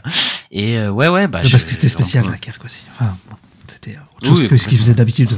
Complètement. Et là, il s'attaque à un biopic, hein, quelque chose qu'il avait jamais fait. Et euh, tu veux commencer, peut-être, Esther Euh, ouais, bah en fait, euh, ce que je me souviens là du film, parce que je l'ai vu cet été, j'avoue que je l'ai pas revu depuis. Mais euh, ce que je me souviens, c'est qu'il, ce qui est marrant, c'est qu'il prend un biopic, mais il en fait un blockbuster. Et je trouve ça marrant en fait. C'est-à-dire qu'il met de la grosse Un- musique un de partout. biopic. De... Hein? Ça s'appelle un, un blog biopic. Un bloc biopic. Un biobuster. Oui. Et ouais, il en, il en, c'est un montage hyper rythmé, t'as des, t'as de la musique tout le temps. Ça, c'est le truc que je me souviens aussi, c'est de la musique pratiquement tout le temps, pendant pratiquement tout le film. Sauf la scène où tu t'attends à voir euh, du gros son, et ben là, non. La, la scène euh, qu'on entendait tous, eh ben, c'est une scène euh, son euh, bah, silencieuse. Et ça nous a tous un peu surpris, je pense. Ah bah ça. Et euh, ouais, non, j'ai trouvé ça plutôt stylé. Après, je dirais que peut-être des fois c'est peut-être sa troisième partie où je sais qu'il y, a- un peu une chute et des fois je sais qu'il y a des gens ils ont du mal à re- rentrer dans le train en gros de la, de la troisième partie. Moi sur moi ça a marché. Bah, pareil. Euh, la fin je la trouve incroyable. Je suis vraiment en mode, euh, je mets ma tête, euh, voilà, j'ai pété mon crâne quoi. tu j'ai pètes, vu tu le- pètes ton crâne. Ouais, Vas-y. complètement, complètement pété mon crâne. Euh, performance d'acteur super aussi, hein, Cillian Murphy, euh, Robert Downey Jr. euh, sinon, euh, voilà, après à côté c'est le plus ce problème, mais c'est un problème de Nolan euh, en général depuis euh, le début de sa filmographie, c'est les personnages féminins euh, qui sont pas très très, bien traités quoi. Catastrophe. euh, ouais, bah là, je pense que, franchement, il faut le dire, parce que moi, je vais commencer direct par mon défaut. euh, ouais, bah, c'est les persos féminins. Je pense que c'était peut-être les pires qu'il ait fait, hein, franchement, euh, euh, pour le coup, là. hein. Parce que bon, euh, euh, en fait, à chaque, enfin, souvent, chez, chez Christopher Nolan, à part quelques exceptions, euh, les persos féminins, ils sont là que pour élever le personnage masculin. Et là, ils sont, euh, caractérisés d'une manière, enfin, ils sont vraiment euh, des, des faire-valoir, alors que pourtant, le personnage féminin de d'Emily Blunt, hein, qu'à- un moment où, ok, elle ressort un peu, voilà, une scène assez forte, mais elle est vraiment vue comme une femme euh, à la maison, alors que c'est une, euh, c'est une scientifique, en fait. c'est une scientifique, il aurait pu ouais, la il rentre vraiment en mode euh, femme au foyer, ouais. ouais, ouais. Ouais, voilà, tu vois, il est en mode, enfin, il l'a réduit vraiment à, à ça, quoi. Et le personnage de, de Florence Pugh aussi, c'est un peu ça, quoi. Malheureusement, c'est, c'est un peu un personnage qui élève le personnage principal. Euh, après, voilà, les personnages féminins, comme tu l'as dit, c'est souvent des faire-valoir. Il y en a quelques-uns, je trouve, qui s'en sortent un peu. Je pense dans Interstellar, voilà, il y a des, personnages féminins qui sont plus intéressants. Oui, Murphy, ouais. ouais. Fouillés. Euh, mais après, oui, c'est, c'est, pas fou. Après, moi, j'aime bien Nolan. Là, il m'a surpris. Bon, il y a des trucs qui m'a pas surpris. Par exemple, bah, là, on retrouve ces tics, euh, la différente temporalité, par Ouais, exemple, bah oui, ça. euh, par rapport au point de vue. Euh, ça, c'est très cher à Nolan. Euh, et je trouve que ça s'incorpore bien. On n'est jamais perdu dans son montage, qui est ultra frénétique. hein. Il, il a vraiment nous entraîné dans cette histoire à son montage hyper frénétique, qui est accompagné par une musique de Ludwig Göransson, euh, qui est, qui est, moi je la trouve splendide. Bon, de toute façon, quasiment tout le monde la trouve incroyable. Il y a un peu ce côté musique euh, qui lie un peu à la science, où euh, il y a un, moment où on dit que la, la musique, par les scientifiques, par exemple, euh, les mathématiques, c'est vu comme de la musique. Et je trouve que la musique, elle, retran- elle retranscrit bien ce, ce truc-là. Qu'en gros, laisse peut-être la science, il la voit un peu comme ça. euh, le personnage de d'Oppenheimer et je trouve que elle est vraiment enchanteresse cette musique et, et comme tu l'as dit il y a tellement de sons, ça carbure, ça avance jusqu'au Oui. moment de la bombe où c'est vraiment un moment suspendu dans le temps, sans musique, qui est presque un moment de contemplation, ce qui est rare chez Nolan. hein, Il y a vraiment de moments de contemplation, qui est de moments C'est de, de- où Oppenheimer euh, contemple un peu son œuvre. Et euh, ouais, moi j'ai trouvé ça hyper beau. Enfin, j'ai jamais vu une, une, une explosion filmée comme ça, filmée d'aussi près euh, aussi. Euh, je trouvais ça hyper impressionnant, hyper inattendu, euh, surtout chez Nolan. Et euh, il y a d'autres choses qui m'ont assez inattendu. C'est, euh, bah, on est, on est du point de vue d'Oppenheimer euh, sur euh, énormément de parties du film, et on rentre dans sa psyché, et on a ce passage euh, après qu'il ait fait exploser la bombe, Ouais, j'étais en train d'y penser, je pense. Et, et la scène, voilà, où il fait son discours, et il se, Presque dans de l'horreur, là. euh, Enfin, Ouais, c'est ça, c'est, c'est- on a presque un peu de l'horreur, on voit les cadavres dans son psyché où la, la focale se déforme et se resserre sur lui, il y a, il y a même plus de- il y a- on n'entend pas le, le son des gens, on entend juste les, les pieds qui tapent et on a l'impression que c'est des bombes qui tapent sur le sol, enfin, c'est hyper impressionnant, quoi. Et beaucoup d'ailleurs, de travail il y a- sur le son. hein. Il y a pas énormément de travail sur le son dans ce film. Ah oui, oui, et, enfin, le film, déjà, visuellement, il en, il en jette, hein. Il était filmé en IMAX. Il, est euh, hyper beau, et euh, voilà, c'est un film qui suit deux points de vue, on a le point de vue d'Oppenheimer, euh, qu'on suit la majeure partie du temps, et on a quelques scènes avec Lewis Strauss en noir et blanc, un très beau noir et blanc comme comme ils aiment bien le dire, un très beau noir et blanc, filmé en noir et blanc qui a un sens parce que c'est un le personnage de Lewis Strauss qui est tourné vers le passé, donc filmé en noir et blanc. Donc ça, ça prend tout son sens. Et oui. Et, euh, et en fait, ce personnage, j'adore parce que les deux, dans les deux premières heures, tu te demandes mais qu'est-ce qu'il fait là? Pourquoi il parle de ça? Et en fait, il prend une ampleur dans la dernière partie, mais qui est vraiment euh, folle, quoi. Et moi, la dernière partie, elle m'a. a- après l'explosion, le- tout ça. Oui. Le perso de Rami Malek aussi, que tu vois genre vite fait, à un moment tu dis oh, qu'est-ce qu'il fout là, et puis il te sort, il te sort à un moment, il te le sort d'un tiroir là, et puis il te fait un truc de ouf, et tu en mode ah, et tout. Bah, bah ça, ça aussi, j'ai en parlé. Nolan, il été intelligent avec son casting parce que là, il a, bon, alors là, il y a, Matt Damon, Emily Blunt, Florence Pugh, Rami Malek. Enfin, il y, a, il y a tout le monde dans le film. hein. Oui, il y a tous les acteurs hollywoodiens et il utilise en fait son casting pour qu'on soit jamais perdu parce que bah en fait, si c'est joué par des randoms, on se souviendrait pas des personnages. Ouais, le personnage de. Rami Malek, il est là, il est là deux minutes dans le film et il Mm. revient à la fin. Il a une certaine importance. Quand tu vois le personnage, tu dis ah oui, c'est Rami Malek. Tu dis ah oui, je me souviens de son personnage. Si c'était un mec que tu, tu, tu serais pas identifié visuellement, Ouais, ne te après- souviendrais pas de qui est ce Rami. Malek, il a une tête spéciale aussi, peut-être, euh, je sais pas. mais- Oui, mais il utilise, il utilise ça euh, sur le Ouais. fait qu'on connaît ces personnages pour qu'on les identifie euh, directement, Mm. quoi.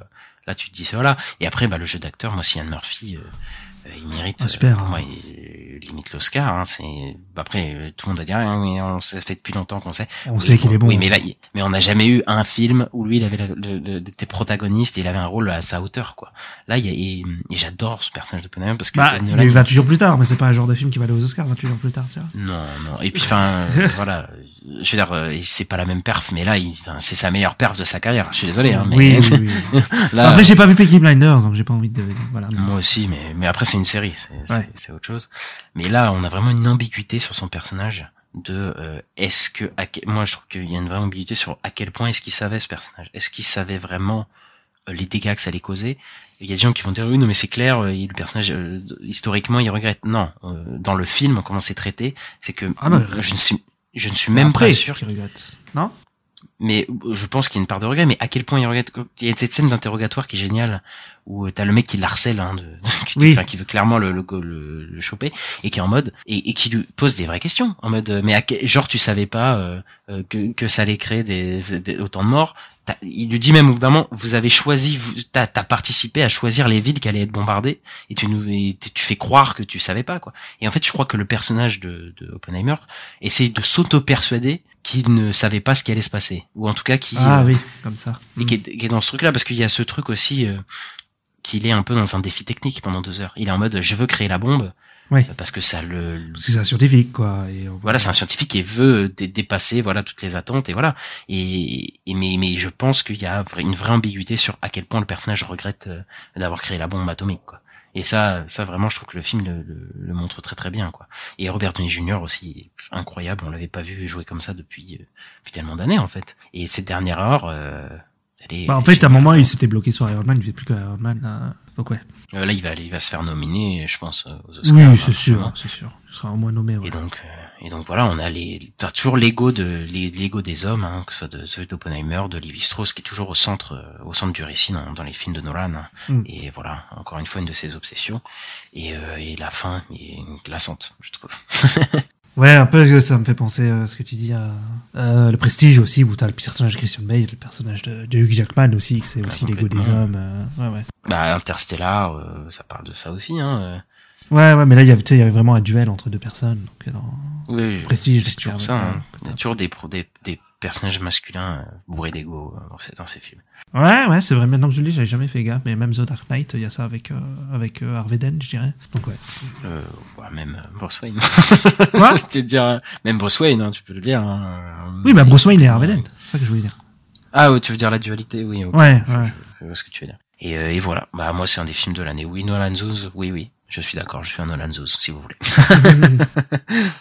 Ça tombe bien, t'en tombes avec quelqu'un qui aime beaucoup aussi, les- qui a un coffret Nolan à la maison. Donc, euh, bon, je crois qu'on peut m'appeler Voilà. comme ça aussi. Voilà. Ça me dérange pas.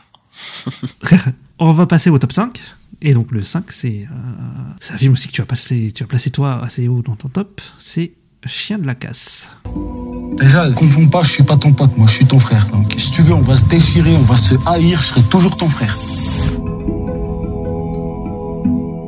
Je viens de la case de Jean-Baptiste Durand. C'est euh, ouais, c'est son euh, premier euh, premier film, euh, premier long métrage, donc c'est assez impressionnant ce qu'il fait pour son premier long métrage, un film français qui se passe à la campagne et qui parle d'une amitié euh, d'enfance entre Dog euh, et Mirales, qui sont amis d'enfance et, et qui vivent dans un petit village de campagne, je crois au sud de la France, voilà, et où une femme va venir passer quelques mois et qui va un peu chambouler un peu les les relations entre ces personnages et, euh, et ouais moi c'est un bah, c'est c'est un film qui était en mon top voilà qui est, qui est- qui un, qui est un sujet très peu évoqué c'est l'amitié toxique euh, surtout dans des campagnes alors moi j'ai j'ai j'ai rarement vu ça au cinéma tu vois et et c'est un film ouais sur une amitié toxique quoi deux amis qui euh, sont amis parce qu'ils habitent euh, en face de l'un en fait en, en face en fait c'est ça en fait leur Ouais, amitié. ils étaient à l'école un- ensemble. euh, Enfin, c'est ce genre de choses. Ouais, voilà, bah, c'est pour ça qu'ils sont amis, c'est parce qu'ils ont grandi à côté. Et c'est le seul euh, raison qui justifie qu'ils soient amis. Et bon après, ça veut pas dire qu'ils s'aiment pas ou quoi, mais ça explore ce type d'amitié là. Où euh, là, on va retrouver un mec clairement dominant, euh, donc Raphaël Quenard, qui va euh, avoir un gros ascendant sur un, un dominé, du coup Anthony Bajon. Et il y, y a une fille qui arrive et qui casse la dynamique, parce que en fait, euh, là où on pourrait croire euh, qu'elle va tomber entre guillemets amoureuse du euh, du dominant, du mec un peu charis- très charismatique, et ben non, elle tombe, euh, elle sort Oui. avec le, le mec qui est dominé et ça va créer toute une euh, toute une discorde en fait dans ce dans ce groupe et va révéler toute une toxicité qu'il y a entre les, entre ces personnages. Et euh, bah voilà moi je trouve que c'est les meilleurs personnages de de, de l'année hein, quasiment. Il y a une vraie ambiguïté dans ces personnages qui sont mais tout sauf clichés. Elle bah la fille elle sort avec le mec qui est pas dominant. Le dominant que comme de avec joué par Raphaël on pourrait croire que c'est juste une grosse brute mais en fait non. Il a une vraie passion artistique il est hyper cultivé il a et euh, il a une envie Ah oui, de quand il, domination dit, sur quand il dit les livres, euh, ouais, ouais, je connais. ah oui, mais il, a- cite il- les auteurs et tout. Ouais. Voilà, il est hyper cultivé et il a et son envie de domination des autres vient sur le fait qu'il a besoin de s'exprimer. En fait, il a besoin de montrer qu'il est plus intelligent. Il a besoin d'exprimer euh, le fait qu'il est cultivé, de d'apprendre. Mais le problème, c'est qu'il est dans cette dans ce petit village. En fait, il est bloqué là-dedans. Et je pense que c'est là vient d'où vient sa domination tout- techniquement toxique qu'il a euh, pour pour ce personnage. Et euh, enfin, il est euh, incroyablement joué par Raphaël Quenard, une de performances de l'année, qui joue un mec toxique, mais mais au final qu'on aime vraiment, qu'on arrive vraiment à aimer parce que euh, bah parce qu'en fait il est touchant, il est pas que un, un grosse brute en fait ce mec-là. En fait on arrive à comprendre ces personnages parce qu'ils sont vrais moi. C'est c'est ce mec-là là, de que, que joue Raphaël Quenard, je l'ai déjà vu ce mec-là, je le connais. Tu vois. Je, je, sais- c'est pas moi, je, je traîne pas avec, mais je- des mecs comme Raphaël Quenard on en a déjà vu et des mecs comme Anthony Bajon on, les- on les connaît, tu vois. Ces personnages-là qui euh, Anthony Bajon qui est très mutique, qui est un peu un suiveur, qui ouais, qui, qui, qui suit un peu un, mec comme Raph- Raphaël Quenard qui est complètement euh, voilà égocentré et tout ça. Enfin, c'est des mecs qu'on connaît, qu'on a vraiment vu dans la vraie vie, mais c'est mais c'est des humains aussi, tu vois. C'est des vrais humains et ils ont une vraie relation forte. Parce que leur relation va entre guillemets être un peu chamboulée, mais au final on sent qu'il y a un vrai amour entre eux. C'est pas juste euh, ils sont effectivement ils sont amis parce qu'ils habitent à côté, mais cette amitié elle a été cultivée pendant 15 ans de leur vie, je sais pas combien de Mhm. temps de leur vie, tu vois. Bah Et ouais. donc il y a, y a un vrai truc euh, là-dessus quoi. Et il y a des dialogues hyper euh, naturalistes quoi, hyper euh, vrais, hyper euh, voilà et pff, je, je vais avoir du mal à trouver un, un truc qui va pas dans, dans ce film quoi. Et j'adore aussi le fait qu'on n'arrive pas à situer ce village, à- on n'arrive pas à situer les, les événements. En fait, ça pourrait se passer n'importe où en fait, dans n'importe quel euh, me bled un peu paumé tu vois de, de campagne moi bon moi je viens de la ville voilà donc euh, j'ai- pas ce truc là mais je, je le sens moi dans, dans ce truc là que euh, le, le réalisateur il a vraiment vécu ces trucs là il a vraiment vécu la campagne euh, Oui, ça euh, je pense, oui, oui. Hmm. et voilà je trouve que c'est hyper bien retranscrit euh. il y a, il y a, y a, hum, Galatea euh, Belugi qui joue la, la fille qui joue super bien aussi et il y a une, une deuxième palme dog aussi euh, pendant ce film Oui, oui, le à, à donner euh, voilà et après peut-être un truc euh, négatif il y a quelques personnages à l'extérieur euh, qu'on voit pas, pas longtemps mais qui sont un peu clichés voilà tu sais euh, je- Moi, j'ai un peu un problème avec le film. C'est le personnage Raphaël je- Il, il est tellement détestable que des fois, c'est, ça m'énervait un peu. Enfin, je m'énervais sur le film. J'étais en mode, mais laisse-le tranquille. Et je sais pas, je crois que j'ai du mal avec les personnages détestables des fois. euh, tu vois. ouais oui, bien sûr Ouais. après tu, tu peux te rattacher avec Anthony Majon par exemple Ouais. dans le film Hmm. Tu vois, parce que Oui, moi, Anthony Majon, en fait, ça m'énervait qu'il dise rien et qu'il laisse tout le temps, euh, tu vois, il laisse tout le temps euh, le, le bully et puis il lui dit jamais rien, tu vois. Et, et je crois qu'il y a un moment où il essaye de dire un truc et puis euh, il se vénère direct euh, avec Canard et puis, euh, tu sais, au resto, là. Oui, oui, oui, oui. Ah bah la scène du resto, elle est, mais c'est une humiliation euh, Ouais. terrible, quoi. Et dans cette scène-là, je- il y a une tension qui, qui monte. Enfin, c'est un truc, c'est incroyable. Mm. Mais mais vraiment vrai. C'est ça joué. qui vrai que bien joué. dans le film, c'est c'est bien joué et je sens que, c'est- enfin, c'est genre des discussions, elle est dans les dialogues surtout aussi. Je pense, ça, ça- je sais pas ce que- quelle part d'improvisation il est dans le film, mais vraiment les dialogues ils sont. C'est vrai qu'on dirait qu'ils sont naturels. C'est vrai qu'on dirait que c'est une discussion que tu regardes comme ça. C'est vrai. Ça fait pas jouer, quoi. Mm. Je suis d'accord. hein, Raphaël Quenard, César, voilà. Oui. mais toi, du coup, je, je peux comprendre que ça peut te rebuter le personnage de, de, de Raphaël Quenard, mais après, je pense que c'est un peu aussi. euh, Mais c'est voulu. Le but du film aussi. Ouais, ouais, ouais. Ok, euh, donc c'était Chien de la casse. euh, et on passe au quatrième avec Across the Spider-Verse. euh,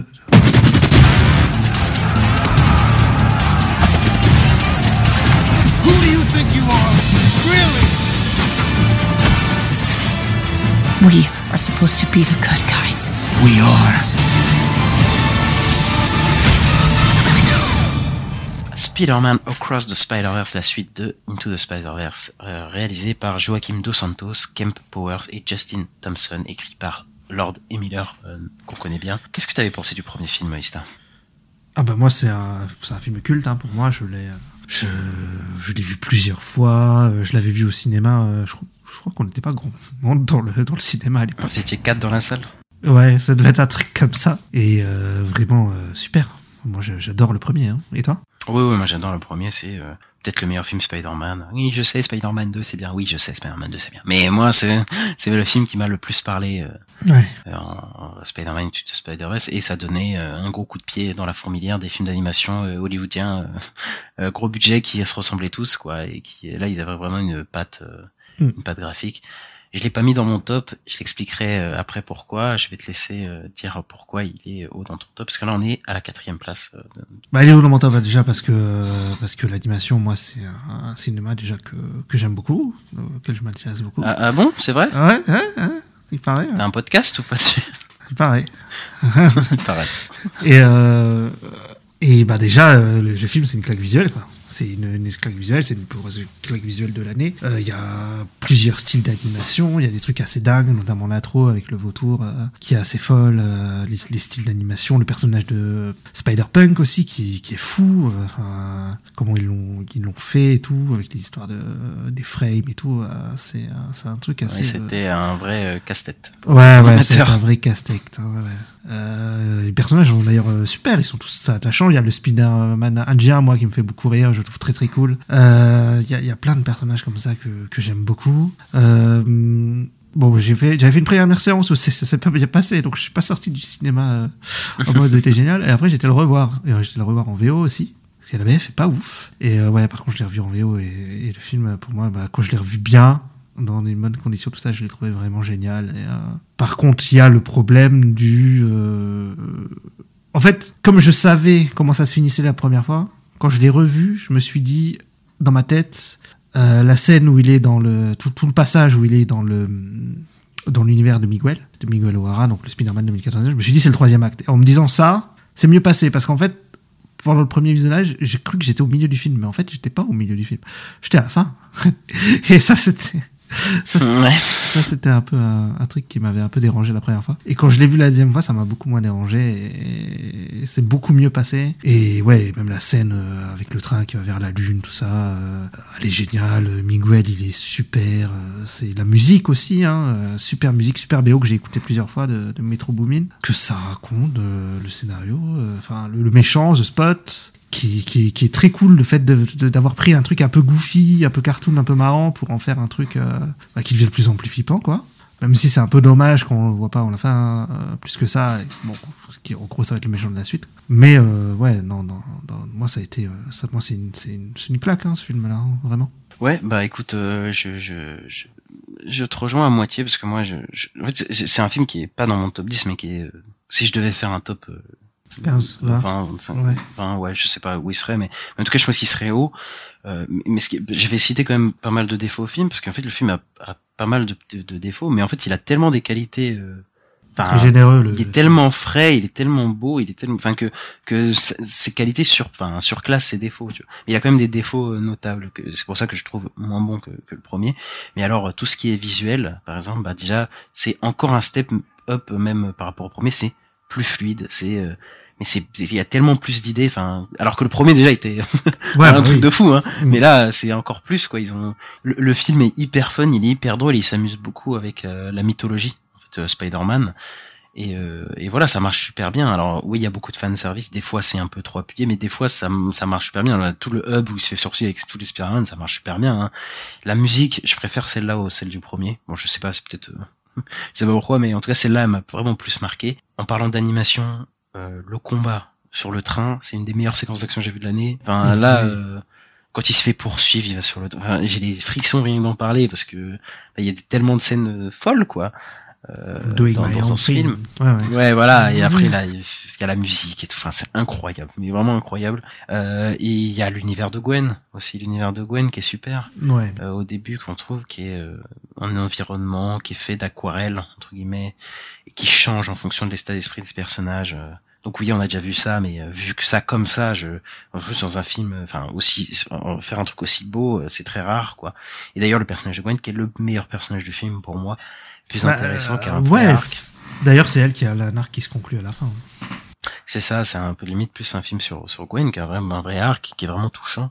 Et moi, je- de toute façon, j'ai- j'aimais beaucoup Gwen dans le premier là. euh, Elle est dans mon cœur euh, jusqu'à la fin quoi. Et, euh, et voilà, je, je trouve que c'est un super film à ce niveau-là. Je trouve qu'il y a quelques problèmes de scénario euh, avec les méchants. Euh, en fait, je trouve les méchants très bien. J'aime beaucoup euh, Miguel, j'aime beaucoup euh, de Spot, hein, qui marchent très bien, qui sont super bien doublés en VO. et je sais pas en VF, mais en VO, ça marche super bien.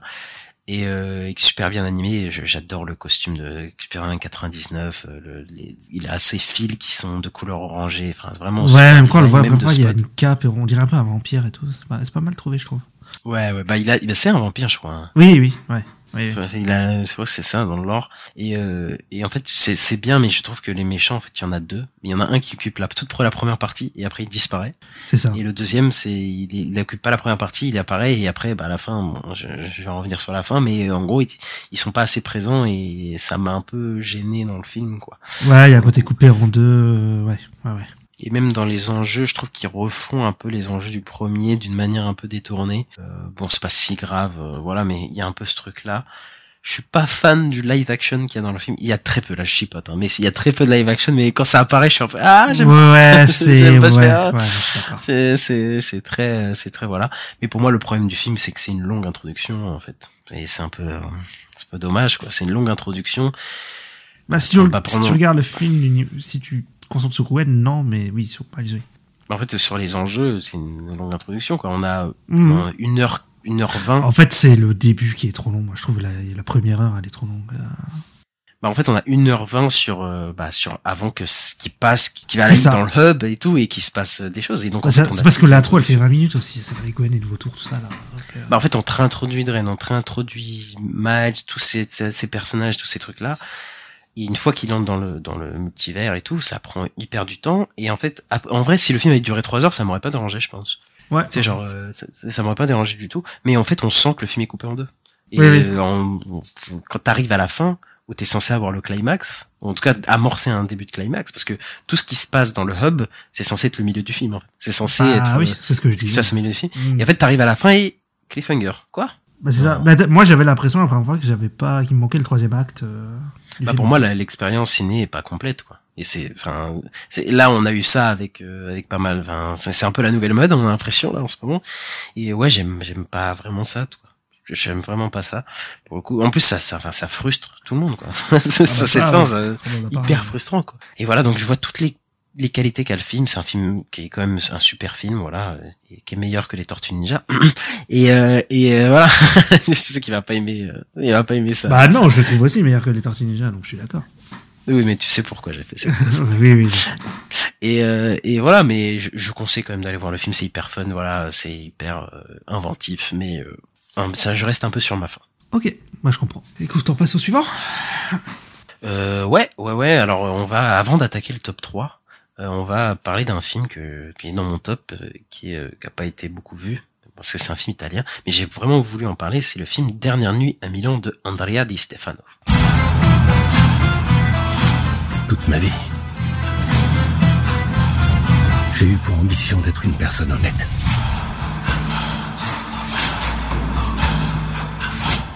Alors en fait, euh, Dernière nuit à Milan, c'est un thriller policier. euh, en fait, dans lequel on va suivre Franco Amore, qui est un, policier qui a euh, qui a, qui a jamais euh, succombé à la corruption parce que bah, il, est actif à Milan, une ville qui est très corrompue en Italie. Hein. Et mais lui, il va jamais tomber dans ça. Il a, il est vraiment clean. Il a un fait d'armes.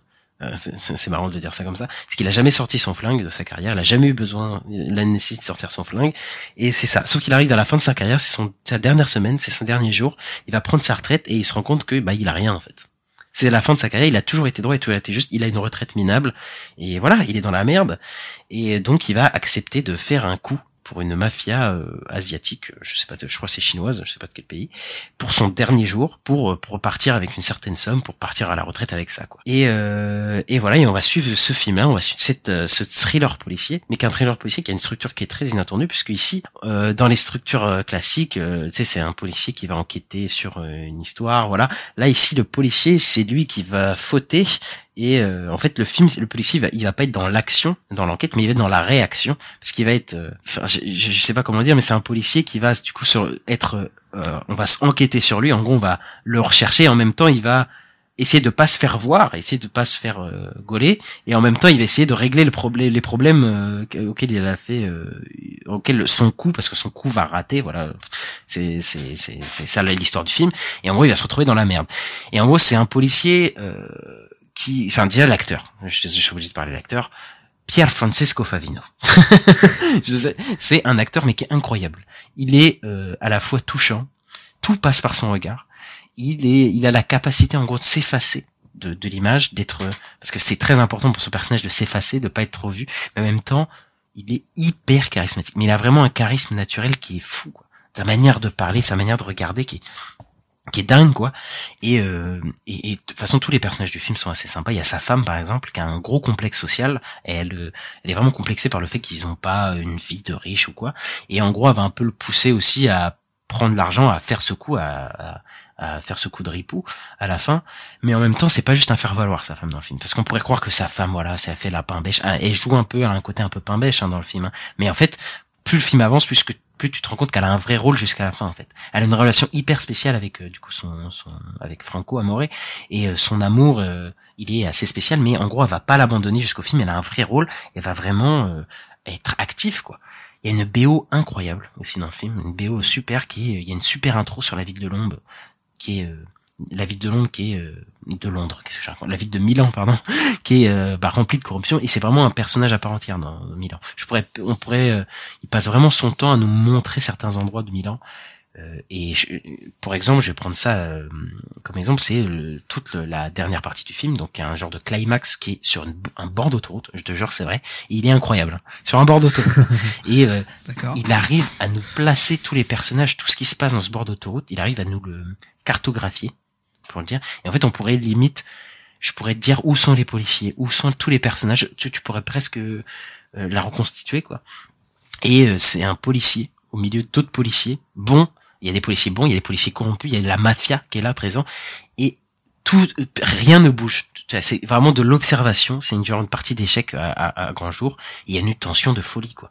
C'est vraiment un, truc incroyable, quoi. Et la scène est dure, elle s'allonge, elle nous tend au possible. Et euh, je trouve que c'est un, un super film, quoi. Donc allez, j'ai trouvé un défaut. Euh, peut-être que ouais, avant qu'il accepte de faire le coup, ça prend peut-être un peu de temps. Mais voilà, je trouve que c'est important de bien caractériser, de bien poser les enjeux. Euh, c'est un film qui va être euh, entraînant. Moi, j'adore les thrillers. Si vous adorez les thrillers, c'est un thriller qui est pas commun et qui marche super bien. Donc, euh, si vous pouvez le trouver, je crois qu'il est disponible en VOD, tout ça. Euh, Jetez-vous dessus. Quoi. D'accord, ok. Bon bah voilà, donc c'était euh, Dernière nuit à Milan de, t'as dit, Francesco Euh, non. non, ça c'est la- la- l'acteur, c'était Dernière nuit à Milan de Andrea Di Stefano. et on va passer à, de l'animation, on va passer au top 3. Et oui, on va reparler d'animation, on va parler du Japon. Euh, enfin, je dis reparler. On, bah si, on a parlé d'animation avec Cross Spider-Verse, mais on n'avait pas parlé du Japon, à part pour Si, Godzilla, bien sûr. L'animation n'était pas de l'animation. Et là, on va parler d'une adaptation de manga. Et oui, et oui, c'est fou. On va parler de The First Slam Dunk. 1, 2, 3,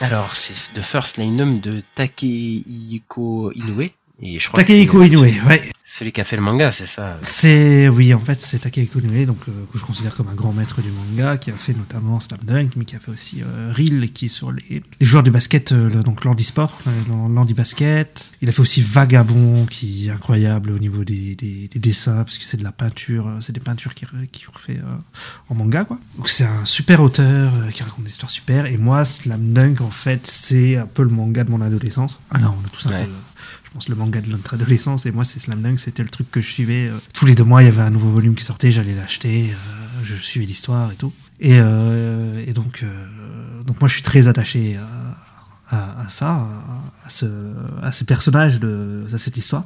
Et donc ouais, parce que c'est ça, c'est un, c'est un film qui parle du, de, enfin, c'est un manga qui parle de basket, donc on suit cinq, euh, cinq personnages qui font du basket, qui ont leur personnalité très très marquée, qui sont, euh, voilà, c'est ça, on suit leur, leur mésaventure. Alors à la base, Slam Dunk, euh, le manga, on suit surtout le personnage de Sakuragi, Namichi Sakura- Sakuragi, qui est le personnage aux cheveux roux qu'on voit dans, dans le film. Mais ce Qui est qu'il un a peu fait, débile. ouais, celui qui est un peu débile, voilà.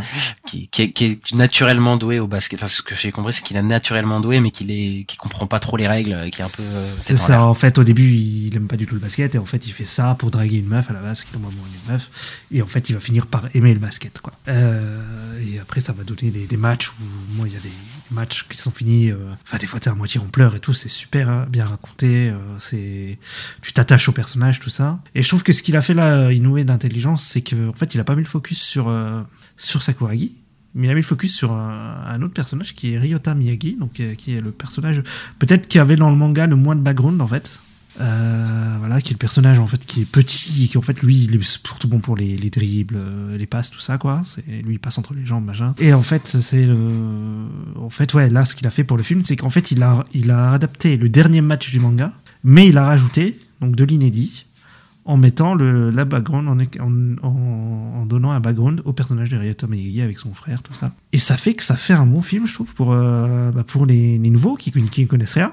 Mais ça fait aussi un bon film pour les fidèles qui adorent, parce qu'on a de l'inédit, quoi, et que, et que donc c'est important quand même, si on aime le, le manga, bah voilà, on a des choses en plus euh, qu'on connaissait pas. En plus d'avoir de la fidélité, mais en plus on a des, voilà, on a, on a de la fidélité, mais on a aussi des, on, apprend, en apprend plus sur les personnages, on en apprend plus même après le match, qu'est-ce qui se passe après les personnages, parce que là c'est le dernier match du manga et on sait pas ce qui se passe après dans le manga. Donc je trouve ça c'est génial. Et aussi, euh, ça donne aussi un côté où le film il est moins débile que ce que j'avais pensé, parce que moi je me suis dit si Sakuragi ça va être débile, voilà, ça va être. euh, Mais comme Ryota Miyagi est un personnage plus sérieux, je pense aussi parce que l'auteur, il a vieilli depuis l'époque, parce que Slam Dunk, c'était dans les années 80, donc voilà. Donc ça fait, euh, ça doit bien faire, euh, enfin ça fait au moins 20 ans, voire 30. Donc je pense que c'est plus, euh, ce personnage-là lui ressemble peut-être plus à l'heure actuelle que ce qui était Sakuragi à, à l'époque, quoi. Et ce qui est aussi génial avec ce film, c'est l'animation, qui je trouve complètement folle, le son aussi que je trouve fou,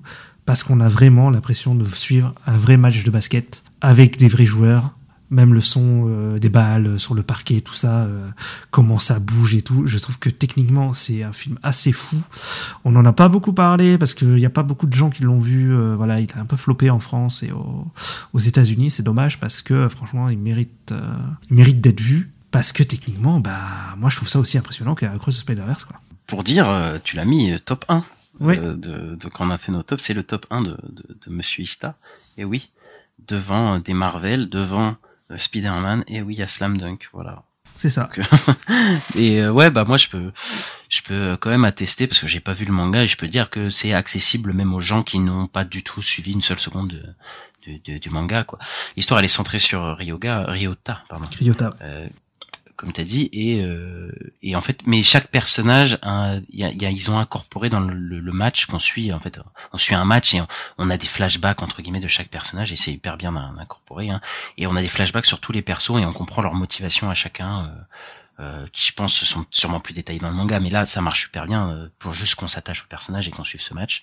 Et euh, bah, on a toute cette backstory de Ryota qui est racontée qui est euh, assez sombre quand même. Oui, euh, pour, ouais. pour, pour ce truc qui est assez sombre marqué par le, le deuil la culpabilité. Et du coup on comprend vraiment tout du personnage euh, de, de, de, pour- de comment il est quoi. Il y a toute une histoire avec sa mère aussi qui est assez importante dans ce film qui est vraiment déchirante pour le coup euh, et qui parle vraiment plus que de basket en vrai. En vrai ce, ce, ce film. Et mais euh, voilà je pense que je vais je vais pas rajouter grand chose je vais juste parler de, de comment c'est fait parce que t'as as déjà dit pas mal de choses mais euh, ouais la CGI, CGI elle est incroyable.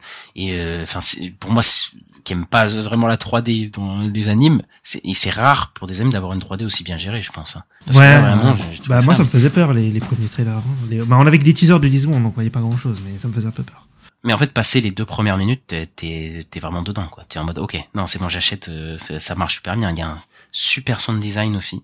On se croit, comme t'as dit, vraiment dans un terrain de basket parce que c'est une approche réaliste. Hein. C'est pas euh, Kuroko no basket ou je sais pas quoi là où les mecs ils ont les yeux bleus ou je sais pas quoi. Ouais, ouais, ils balancent des boules de feu, euh, Inazuma Eleven ou je sais pas quoi. Là, c'est vraiment réaliste et c'est hyper bien retranscrit. Dans... Enfin, c'est un truc de fou, quoi. J'ai vraiment l'impression, il y a une vraie, un vrai volonté de, de d'immersion, de réalisme, et j'étais vraiment dans le match, quoi. Je me croyais sur un vrai terrain, un vrai parquet, avec des vrais rebonds, des vrais paniers. Euh, voilà, quoi. C'est c'est c'est c'est vraiment bien fait, quoi. Il y a des super aussi moments de silence aussi pour accentuer certains moments de stress. Euh. Ah bah il y en a à la fin qui est incroyable. Hein. Mm. Oui, mais vous allez avoir un niveau de tension, euh, voilà, qui, qui, est hyper bien géré. Et il y a un, vraiment un sens de la narration visuelle dans Slam qui est qui est vraiment super, quoi. C'est vraiment l'immersion, moi, qui me marque. Il y a vraiment des continuités de mouvement d'un joueur à l'autre d'un joueur dans, dans le dribble. Vraiment, le découpage est super, quoi. Euh, on dirait qu'il a vraiment filmé des vrais gars pour pour faire pour faire ça, quoi. Il y a vraiment aussi une. J'aimerais voir un making of parce que ouais, c'est fluide de ouf, c'est quand même assez impressionnant. Hein. Ouais, bah oui. Il y a une gestion de l'espace aussi qui est super. Genre le terrain de basket, on sait, on arrive à voir où sont les personnages à chaque fois, où est le ballon, où est-ce qu'il va, il va être mené. je pense que c'est pas facile. Euh, parce que c'est un, un, sport hyper nerveux le, le, basket, hmm. donc euh, ça va à 2000 à l'heure. et donc euh, faut faut faut pour réussir à suivre un peu tout ça, c'est c'est quand même assez assez compliqué quoi. Et j'aime bien voilà la manière qu'il a de faire évoluer ses personnages dans le match, en nous faisant ressentir ce qui se passe mentalement dans leur tête. Enfin c'est hyper bien fait. Je, je peux vraiment que conseiller aux gens qui qui sont familiers de Slam comme qui sont pas familiers de Slam de de se jeter dessus. Et voilà, hein, c'est un super film. Bah ouais. Et par contre, je suis emmerdé pour dire un truc euh, négatif. ah putain, j'avais oublié. Eh oui, là, je sais pas quoi dire, moi. de négatif. Euh, peut-être que, en tout cas, pour certains personnages, ils sont peut-être un peu plus flous. Ouais, ouais. Euh, bah après, moi, comme je connais le manga, ils me sont pas flous, tu vois. Mais oui, oui. Bah, moi, c'est mon point. Voilà, toi, tu as trouvé. Toi, tu... Moi, j'ai trouvé mon point. Euh, toi, tu as toi de trouver. c'est ton top 1, bonne chance. Bah ouais, moi, j'en ai pas. je sais pas quoi dire. Euh, tu vas devoir trouver. Si ouais, bah peut-être les personnages euh, qui sont dans les gradins, moi je les connais, donc je mais mais on les voit pas assez, euh, notamment merde la la, bah, la fille. Ouais, mais comme on est sur Yota, c'est peut-être pour ça aussi. en tout cas, les personnages dans les gradins, qui ah sont des personnages importants du manga. ouais, ouais, qui sont des, il y a les potes de Sakuragi et tout dans les gradins. Il y a, y a la, la, fille dont il est amoureuse, dont je parlais, qui est la sœur du capitaine de Akagi. Euh, ouais, ils sont pas, ils sont pas, enfin, voilà, ils sont pas très, ils sont pas développés du tout, donc c'est un peu dommage, mais sinon c'est tout. Ok, ok, bah écoute, c'était le top 1 Nista et on va passer euh, au top 2 de ce, cet épisode, mais qui est mon top 1 euh, à moi. Bon, mon top 1, je sais pas si c'est mon top 1, mais en tout cas j'ai, galéré à, choisir et j'ai choisi celui-là. Euh, on va s'envoler pour les États-Unis. On va parler d'un film qui est sorti en début d'année chez nous, qui s'appelle Tar de Todd Field alors Todd Field, c'est un réalisateur qui fait des films tous les 15 ans. voilà, il est, ce dernier film, il date de ouais, il y a 15 ans. Et là, il revient à un film qui s'appelle euh, Bâtard, qui est sur euh, Lydia Tarr, qui est euh, une, une chef d'orchestre entre guillemets d'une symphonie euh, allemande, qui est au sommet de son art, voilà, qui a une carrière incroyable et qui, on va suivre en quelques semaines, sa vie va se désagréger. Euh, parce que parce que elle est accusée de certaines choses et on va voir comment cette figure qui est Diatar joué par Kate Blanchett va euh, tomber entre guillemets. Et c'est à peu près ça le, synopsis du film. Euh, c'est mon top 1, donc je vais vous dire ce que, ce que j'aime bien dans le film. Moi, c'est, peut-être mon, ouais, peut-être mon film préféré de l'année. Euh, c'est un film qui a une dimension assez fantomatique. Voilà, euh, c'est un personnage qui est littéralement hanté par un autre, par d'autres personnages dans le film et qui va se faire littéralement hanté en fait par un personnage qu'elle ne, ne, peut pas atteindre, qui est un film hyper assez critique. Euh, certains ouais, ouais, il y a des moments où tu as des trucs un peu presque d'horreur, euh, ouais, tu comprends pas tout ce qui se passe. Il y a une certaine lenteur hein, qui se dégage dans le film. hein. Le film il dure euh, 2h40, un truc comme ça. Enfin, il est assez long, mais, c'est il y a une lenteur un peu lancinante euh, qui, qui mêle- se mêle avec ce côté fantomatique qui, qui me transporte un peu dans, Où ça dans cet univers. ouais. Hmm. C'est ça, et surtout que le film techniquement il est euh, irréprochable, il est incroyable. Il y a un vrai travail sur le montage, sur euh, la photographie, la photographie qui est, qui est parfaite, qui a vraiment une ambiance photomatique très euh, ouais blanche, euh, qui, qui, qui euh, bah, je, je reparlerai avec le personnage principal. Qui il y a, il y a un vrai travail sur l'arrière-plan aussi. Sur, sur pas mal de scènes et euh, il y a une lumière et un cadre qui est hyper froid, très structuré, euh, comme le personnage de Lydiatar et euh, dans lequel euh, va s'immiscer le chaos donc euh, dans la vie de Lydiatar et c'est comme ça c'est comme ça qu'il compose ces quatre euh, euh, Todd Field donc voilà un cadre très structuré dans lequel le chaos intervient et c'est hyper bien fait Mais c'est pas le même chaos que hyper- dans Babylone. C'est pas la même chose, non c'est sûr. Euh, il filme hyper bien la musique, hein, donc il n'y a pas besoin d'être un connaisseur de musique classique là, parce que ça peut paraître, euh, tu sais, le, le film sur la musique classique. Si vous connaissez pas la musique classique, c'est pas très grave. Hein, c'est Ouais. c'est pas un film qui parle vraiment de ça. Euh, Il y a un- vraiment un montage et un sound design qui est fou dans les scènes de, de concert. Enfin, vous, vous allez vraiment pas être mis de côté à ce niveau-là. Il y a la meilleure performance féminine de l'année. Oui, je le dis, je le dis. Qui est métamorphosée, incroyable, froid, calculatrice. Kate Blanchett, Ah qui bah, est elle est- incroyable, euh, Kate qui est incroyable Bah euh, oui. dans le film.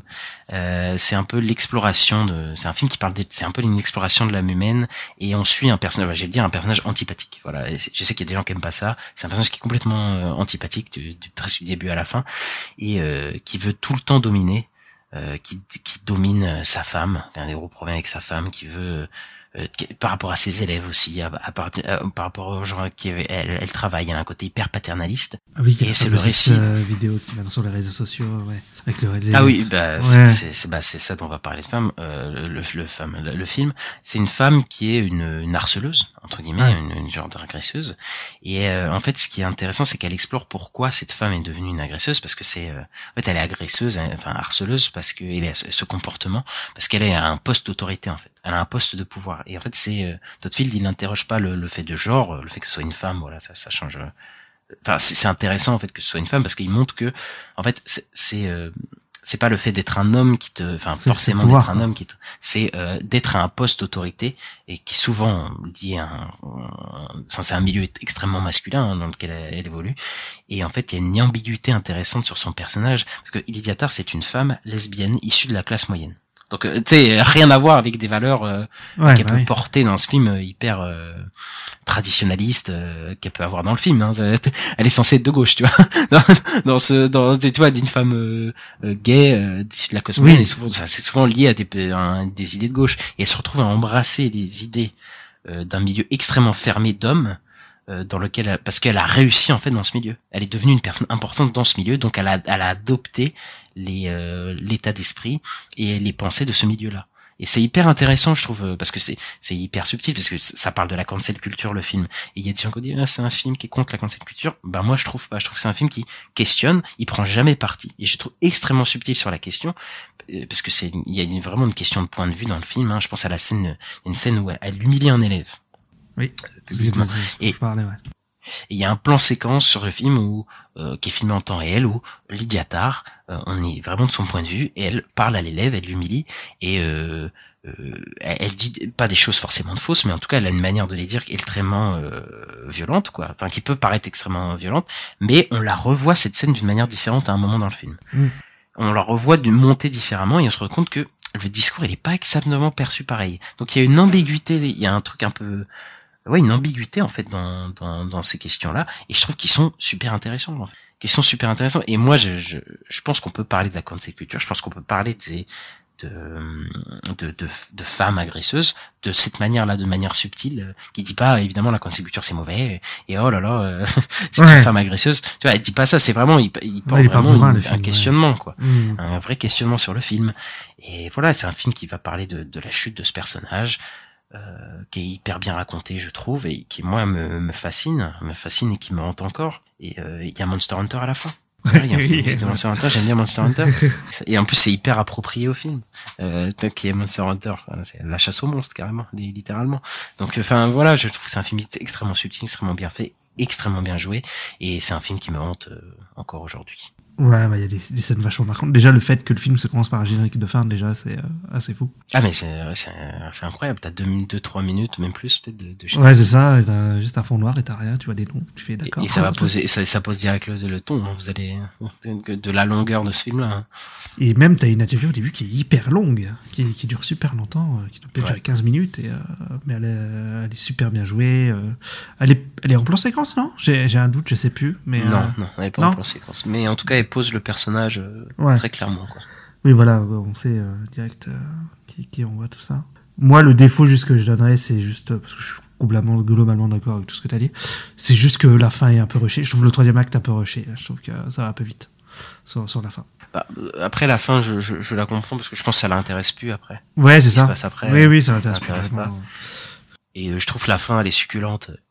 Enfin, comment elle, elle termine, c'est quand même assez. assez Non, mais comment elle termine, ok. ironique. Mais c'est à partir du moment où elle arrive au Japon, t'as tout un moment. euh, et je trouve que tout va Oui. vite, quoi. Oui, je, je vois ce que tu veux dire. Après, moi, je, je l'ai vraiment vu comme ça l'intéressait plus. Là, de toute façon, le parcours du personnage est fini. Et Oui. elle l'a fait finir euh, dans le, la déchéance la plus totale euh, de ce que ce qu'un chef d'orchestre peut redouter d'avoir, tu vois. Et moi, je trouve ça, enfin, voilà, je trouve ça super. Euh, Je vous conseille de voir tard. Ça peut rebuter, euh, voilà, quand tu vois le truc, tu dis film à Oscar, euh, voilà, et tout, mais vraiment, ça marche super. Peut-être que c'est un film à Oscar, bon, pas tellement en fait, parce que enfin, a pour eu, pour, hein. euh, pour Kate Blanchett, euh, je, non, je, je vois en mode film de performance.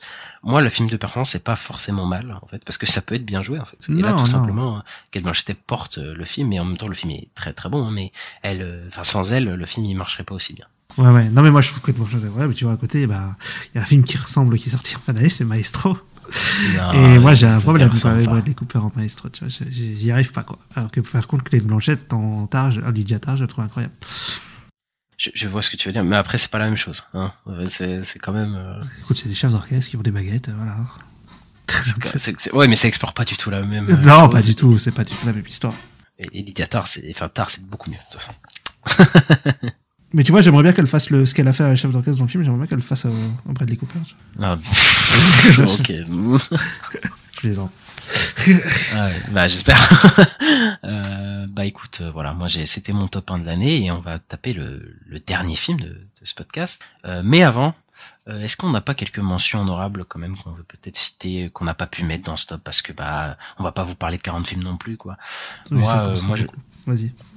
Moi, je citerai quelques films. Je pense à quelques films français. Je pense pas à Je verrai toujours vos visages, qui est un film sur la parole, euh, sur la, justice euh, restaurative. On a Les Rascals aussi, qui parle des euh, de, des gangs et des euh, skinheads à cette période-là, qui est, un film qui est, extrêmement poignant, je trouve. On a Yannick, Yannick aussi, qui est un film extrêmement drôle de Quentin Dupieux. Euh, on a Le Procès Goldman, qui est un film de procès aussi que j'aurais, pu- on aurait pu mettre, euh, enfin que j'aurais pu mettre là. Voilà pour les films français. Mais voilà, il y avait pas mal de films. Il y a quelques films américains qu'on aurait pu mettre aussi. Peut-être toi, euh, qui te Quelques films américains, genre, euh, bah, en fait, moi, euh, là, en y pensant, euh, moi, c'est pas ce live que j'aurais bien voulu mettre.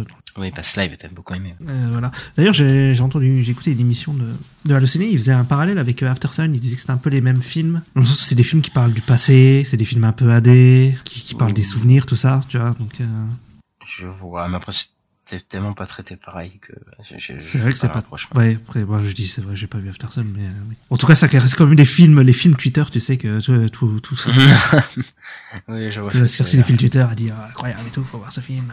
Il y a, il y a un truc un peu pas. Il y a, je pense qu'on peut faire quand même un parallèle entre les deux. Voilà, il y a, ouais, non, moi c'est ça. Et puis moi, euh, bah, on en a parlé la semaine dernière, mais moi, Salburn, euh, ça a été un coup de cœur. Donc euh, voilà. Moi, il y a d'autres films aussi. A les deux Fablesman que j'avais adoré. Ouais. En début d'année, Steven Spielberg. Il y a Killers of the Flower Moon. Je sais que t'as moins aimé. Tu t'es un peu ennuyé, mais moi, je trouve que c'est un film hyper important. euh, et voilà. Et après, il y a quelques films, genre Misanthrope, qui est un film pas parfait, mais qui est un très bon thriller. Il y a un film qui s'appelle How to Have Sex aussi, qui est un film anglais, qui euh, traite euh, bah, des euh, d'une certaine pression sociale et, et de, de traitement un peu abusif de, de certaines femmes et d'un certain passage à l'âge adulte. Il y a une très belle comédie romantique qui s'appelle Simple comme Sylvain, qui est euh, québécois, donc c'est pas français. Et euh, niveau animation, il y a Le Garçon et le Héros. Voilà, enfin bref, il y a 50 milliards de films de toute façon Ouais, qui sont sortis cette année, euh, qu'on aurait pu citer. Mais on va parler de, du- de notre film de l'année. Bon, c'est pas notre top 1, mais à chacun, mais c'est celui qui est arrivé top 1, donc c'est celui qu'on a mis le plus, le plus haut en commun. C'est un film d'animation euh, japonais, euh, fait par Makoto Shinkai, qui s'appelle Suzume. J'ai l'impression que tu dois accomplir quelque chose de très important. Je vous les restitue Je vous les restitue À plus tard À plus tard. À plus tard. À plus tard J'y vais Alors, Suzume, c'est un film donc, de Makoto Shinkai où on suit le personnage de Suzume. Oh, quoi? Qui va rencontrer un homme qui ferme des portes magiques. Et les portes magiques sont des métaphores de catastrophes naturelles. Et on va euh, et il se fait transformer en chaise et après euh, après ils vont suivre un chat qui a transformé euh, l'homme en chèvre. En chaise, pardon, j'ai dit en chèvre, pardon. Et ça va être un le film ça va être un road trip où on va euh, chercher euh, le personnage de Suzume va suivre le chat et va se retrouver à plusieurs endroits pour fermer des portes où il y a des, des catastrophes euh, naturelles. Ouais, bah c'est ça. c'est un- après, c'est c'est une histoire euh, qui parle en fait du Japon, quoi. Où, où le personnage principal va- voyager à travers le Japon et, et rencontrer différentes euh, différentes personnes. Euh, J'avais vu d'autres films de Makoto Shinkai. J'ai vu tous ces films. Je l'ai vu. J'ai vu son évolution. j'ai suivi. Euh, moi, j'aime pas vraiment les premiers films de Makoto Shinkai. Je trouve qu'il y a vraiment, il s'est vraiment amélioré à partir de euh, Garden of Swords et j'ai un film que j'ai oublié, son film d'avant. Euh, Voyage vers Agartha, non C'est pas ça? C'est ça, Voyage vers Agartha, où là je trouve ça allait un peu mieux et je trouve qu'il a fait qu'augmenter- que, que s'améliorer jusqu'à Your Name qui est, qui est un bon film je trouve. Et euh, après Les Enfants du Temps c'est un peu moins bon, mais euh, vraiment là Suzume je pense que c'est son meilleur film. Venez m'affronter les fans de Your Name, je, je vous attends. Et, euh, et voilà, je, je trouve que on va en reparler, mais euh, il y a un côté, enfin, il se rapproche beaucoup du, du travail de Miyazaki. Surtout, enfin, il ressemble à certains aspects au garçon, Oui, bah, d'une certaine manière. Mm. Et c'est assez intéressant. Mais moi, c'est le film qui m'a le plus touché cette année, je pense. Euh, tu veux peut-être commencer, je sais pas. Tu tu veux que je commence Euh, bah moi ce que ce que j'avais bien aimé c'est que le côté c'est le côté road trip où on voit un peu tout le Japon.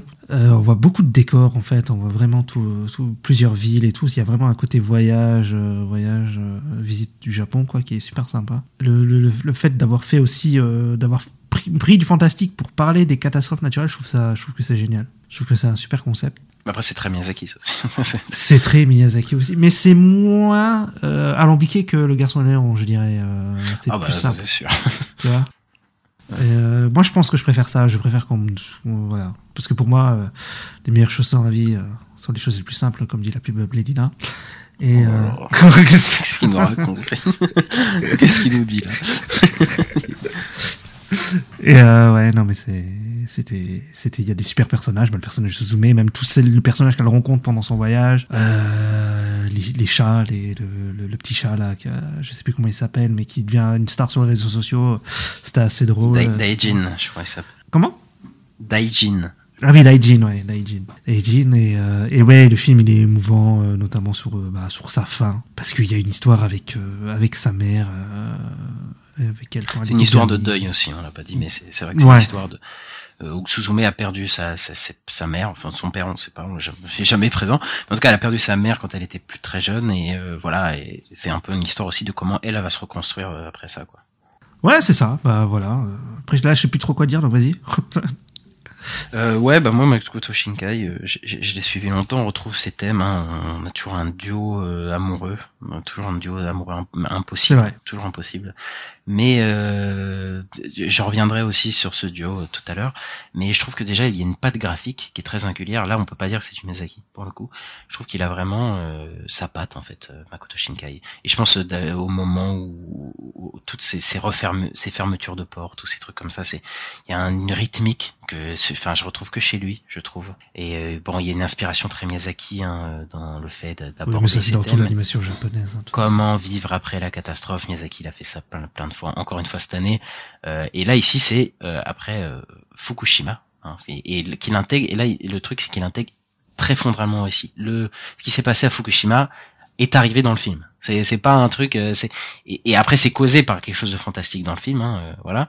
Mais euh, c'est incorporé dans dans le film. Le Miyazaki fait rarement ça. Il intègre rarement. euh, Enfin, il même pas du tout. Mais hein. pas la réalité. C'était peut-être plus Takahata qui faisait ça avec euh, trop de lucioles, quoi. Oui, oui, mais voilà. T'es- Enfin après, là c'était un truc réaliste. Ouais. Là, on est dans un truc fantastique, Suzume, mais qui a, a- Mais apporte inscrit dans le totalement des choses réelles, quoi. Alors que Miyazaki, c'est toujours très euh, cryptique. Voilà, c'est toujours un peu Métaphorique, plus envolé. euh, ouais. Là, c'est ok. Là, le Fukushima est arrivé. et c'est à cause d'un truc fantastique. Et, euh, et, et voilà, ça, ça parle de comment se remettre euh, de ces catastrophes. Et il y a une réponse apportée euh, à travers le personnage de Suzume à la fin qui moi m'a, enfin voilà, ça m'a touché vraiment. J'étais vraiment euh, emotional, comme disaient les Américains à la fin. Et voilà, c'est un, c'est un voyage initiatique à travers le Japon qui va permettre à Suzume de se constituer en tant que femme et de et en fait elle va visiter les habitants du Japon donc euh, parce que c'est l'histoire aussi du Japon. On va on va suivre beaucoup de on va rencontrer beaucoup de personnages souvent féminins.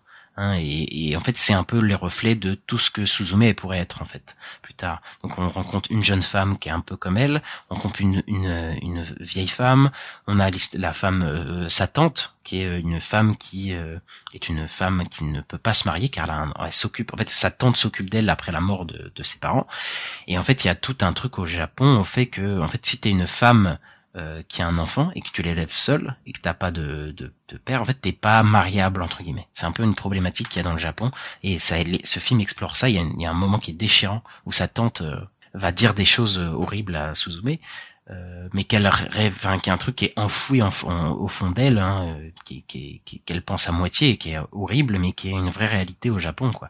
Une femme qui a un enfant ne peut pas, n'est pas vue comme mariable, voilà. C'est, c'est ça que j'aime bien avec Shinkai, c'est que là sur ce film, il explore toutes les, problématiques qu'il y a vraiment dans le Japon, quoi. Et euh, et Suzume, qui est très Miyazaki aussi dans le concept, c'est que c'est une adolescente hyper attachante, hyper joyeuse, hyper euh, enfin voilà, hyper souriante, qui euh, qui préfère écouter son instinct et qui qui qui cède jamais à la pression sociale et elle a vraiment un parcours initiatique euh, de son deuil qui est super. Euh, il y, a, y, a, toutes ces fermetures de portes qui sont ultra intenses, ultra bien rythmées, ultra bien fait avec. Euh, enfin, moi j'étais à fond dedans, tu vois, dans toutes les, les fois où elle ferme des portes. Et euh, c'est souvent dans des lieux abandonnés. Et alors faut savoir qu'au Japon il y a énormément de lieux abandonnés parce qu'il y a un problème de sous-population. Donc la, la, population du Japon est en train de dépérir et elle vieillit. Et donc en fait il y a d'énormément de lieux. On a une école au bout d'un moment qui est complètement abandonnée. Bah, L'école, ouais. Un parc d'attractions aussi. Les parcs d'attractions, voilà, qui sont il y a des lieux qui sont complètement désertés au Japon et qui sont comme ça en fait, qui c'est dans la réalité quoi. Ouais, c'est vrai que c'est des lieux où t'as plutôt des enfants en fait. Plutôt des... Aussi, ouais. Ouais. Bah parce que c'est un peu voilà, il y a un problème bah, de natalité ouais. au Japon. Mmh, mmh, et sûr. voilà, c'est c'est un peu il y a un peu une manière de rendre hommage à tous ces lieux disparu et toutes ces personnes qui sont c'est j'adore parce qu'il arrive à rendre hommage à tous ces lieux qui sont plus habités mais en même temps toutes les personnes qui sont mortes euh, par rapport à la catastrophe en les fermant en leur disant adieu euh, ça c'est c'est quand même assez beau je trouve. Et, euh, et la porte c'est aussi l'ouverture sur soi. Donc la porte que Suzume ne peut pas ouvrir au début elle ne peut pas traverser elle arrive à le traverser à la fin à la fin de son voyage au moment où euh, elle est prête à faire son deuil, voilà, pour pas révéler. Et à la fin, elle arrive à traverser cette porte et ce qui s'y passe, moi, fait limite pleurer. Oui, et oui. j'adore que, en fait, le, le parcours de Suzume, son parcours de deuil, c'est, ça reflète le parcours de, un, un parcours de deuil que le Japon fait, que doit faire pour, euh, pour Makoto Shinkai, en fait. Et même la réponse apportée, ça marche trop bien avec le Japon aussi, putain, c'est, c'est trop bien, c'est trop bien, ça. Et euh, voilà, il y a tout un tas de personnages super. Il y a le ce duo avec Sota. Sota, donc c'est euh, le mec qui l'embarque un peu dans cette aventure. Alors, au début, voilà, qui se transforme en chaîne. Et au début, Sota, il débarque avec ses cheveux au vent. Il est magnifique. hein, Voilà, il, est super beau. Et elle, tombe direct. à- Enfin, tu sais, elle, le voit arriver avec son avec son petit vélo. Elle, elle est complètement intimidée parce qu'il est, il est magnifique. Et en fait, il déjoue un peu ses propres règles à lui-même parce que c'est une le film n'a pas comme centre son histoire d'amour alors que d'habitude c'est tout le temps ça Ouais. c'est tout le temps ça c'est toujours des histoires d'amour dans ces films qui sont le centre quasiment je crois que Vaja Jakarta un peu moins mais mais c'est souvent ça et là ici déjoue un peu nos attentes et un certain cahier des charges je pense c'est que il y a une romance Sauf qu'elle va pas être conventionnelle. Ça va pas être le centre de l'histoire. Là, le mec est en chaise. Et donc, il y a une histoire d'amour avec une chaise. Enfin, moi, je trouve ça super qu'il a- parce que déjà, Ah, la chaise génial. est Mm. hyper bien animée. Elle est animée en 3D, hein, et elle est hyper, euh, enfin, c'est hyper drôle les, toutes les interactions qu'il y a avec. Et, euh, et ici, l'histoire d'amour euh, est beaucoup plus positive. Bah, il y avait un tournant beaucoup plus positif avec Your Name de l'histoire d'amour parce que lui, euh, dans les années 2000, c'était hyper euh, triste, quoi, ces histoires d'amour là, hyper dépressif. Your Name, bon, euh, je vais pas spoiler, mais euh, Enfin, c'est pas hein, complètement, c'est c'est triste, mais il y a quand même un truc un peu positif à la fin. Il y a un truc un peu d'espoir. Même les enfants du temps aussi. Ici, c'est vraiment positif pour le coup. Là, on dirait que je sais pas s'il est tombé amoureux dans la vie, je le connais pas, hein, Makoto Shinkai, mais euh, Mm. on sent vraiment que voilà, ça, c'est ça ça, hein. Mm. Et on, on a une flopée de personnages super. Je pense à, au coloc de Sota. Oui, oui, bah, sa voiture. aussi, oui, il oui. est trop drôle, il est génial avec sa décapotable quoi. Euh, la tente est super. Il y a Daijin le chat qui est trop mignon, qui est euh, une entité très, euh, enfin très énigmatique en fait. À la fin du film, tu sais pas trop, on sait pas s'il est gentil, on sait pas qu'il est méchant. Comme dans les Miyazaki en fait, il y a beaucoup de dans les Miyazaki. Bah, je pense que c'est très typique au Japon d'avoir des entités. Euh, c'est- C'était un peu dans le, leur religion ou folklore, je sais pas. Je je je pas je pas dire de conneries, mais que des entités, on saura jamais s'ils sont gentils ou méchants. On sait pas quel but elles ont. Elles sont juste là comme ça et, et ils ont pas peur les les japonais de pas donner de réponse, comme euh, bah, dans le garçon et le héron, comme Miyazaki a fait par le passé quoi. Euh, voilà, je trouve que c'est un super film, génial. Euh, il y a peut-être un petit défaut, c'est qu'il y a un espèce de verre géant, euh, Oui. qui a un design qui est pas fou. Voilà, Ah si oui, comparer oui. à Miyazaki, Miyazaki te fera un design de fou. Là, le design il est euh, un peu générique, voilà, pas foufou. Mais C'est voilà, vrai. à part ça, euh, pff, moi j'ai j'ai adoré, j'ai adoré. Et il est hyper bien rythmé le film, vous allez pas vous ennuyer une seule seconde, euh, franchement. Ouais. Voilà, voilà. Bah écoute, c'est vrai, voilà, tu, tu as tout dit. tu as tout dit. Ouais, là j'ai balancé mon amour pour le film. Ouais. J'aime beaucoup, ouais. Un c'est un film qui est sorti en début d'année, hein, comme quoi on les a pas oubliés, hein, les films de début d'année. Parce que Bah tu sais, oui. des fois, euh, en fin d'année, on oublie un peu. sais, euh, Après, même si j'ai pas, je me souviens pas de tout, mais voilà, Ouais. ça m'a suffisamment marqué pour que voilà. Voilà, pour que tu te rappelles, tu te rappelles des scènes, tu te rappelles euh, du design des vers de terre dégueulasses. C'est, euh, c'est, mais oui, oui. bah voilà, en fait, j'ai essayé de chercher qu'est-ce qui me venait par la tête pour me dire euh, que- pourquoi c'est pas bon, mais voilà, ça, ça Ouais. m'a. Ouais, ouais, mais super film, je suis d'accord. C'est un des meilleurs films euh, de l'année, euh, tout court, euh, même sans, sans citer l'animation. Quoi. D'ailleurs, c'est, c'est, c'est pas mal, on a pas mal de films d'animation dans, dans le top, et ça, ça fait plutôt plaisir. Ouais, c'est une bonne, bonne année pour euh, l'animation. Et, et voilà, ça finit ce top de l'année. Et ouais. Et satisfait. J'espère que vous êtes satisfait de notre top. Vous allez pas nous taper dessus et que voilà, on a, on a des bons goûts, oui, voilà. Bah, on espère. Hein. et ben on va se, on va se quitter là-dessus, Ista. Ouais, bah voilà, vous pouvez mettre les 5 étoiles, et les petits coms et tout ça, le like, euh, tout, tout, tout, tutti quanti, et voilà. C'est voilà, j'ai parlé de Bernard Nuit Milan, il a pris un petit accent italien. Voilà, c'est comme ça. Au début, ça a commencé avec l'accent du sud, et puis euh, avec de la au point, et euh, après, en italien. Et voilà, bah écoutez, si vous voulez entendre d'autres accents, euh, n'hésitez pas à vous abonner, à en parler autour de vous, à nous suivre sur les réseaux sociaux la nuit des sorties et on se retrouve euh, dans quelques temps pour parler d'un truc beaucoup moins euh, positif. on va vous parler des flops de 2023, ce sera l'épisode prochain. Et d'ici là, on vous dit euh, salut et bon nouvel an si vous l'avez passé. Ciao. Salut, bonne année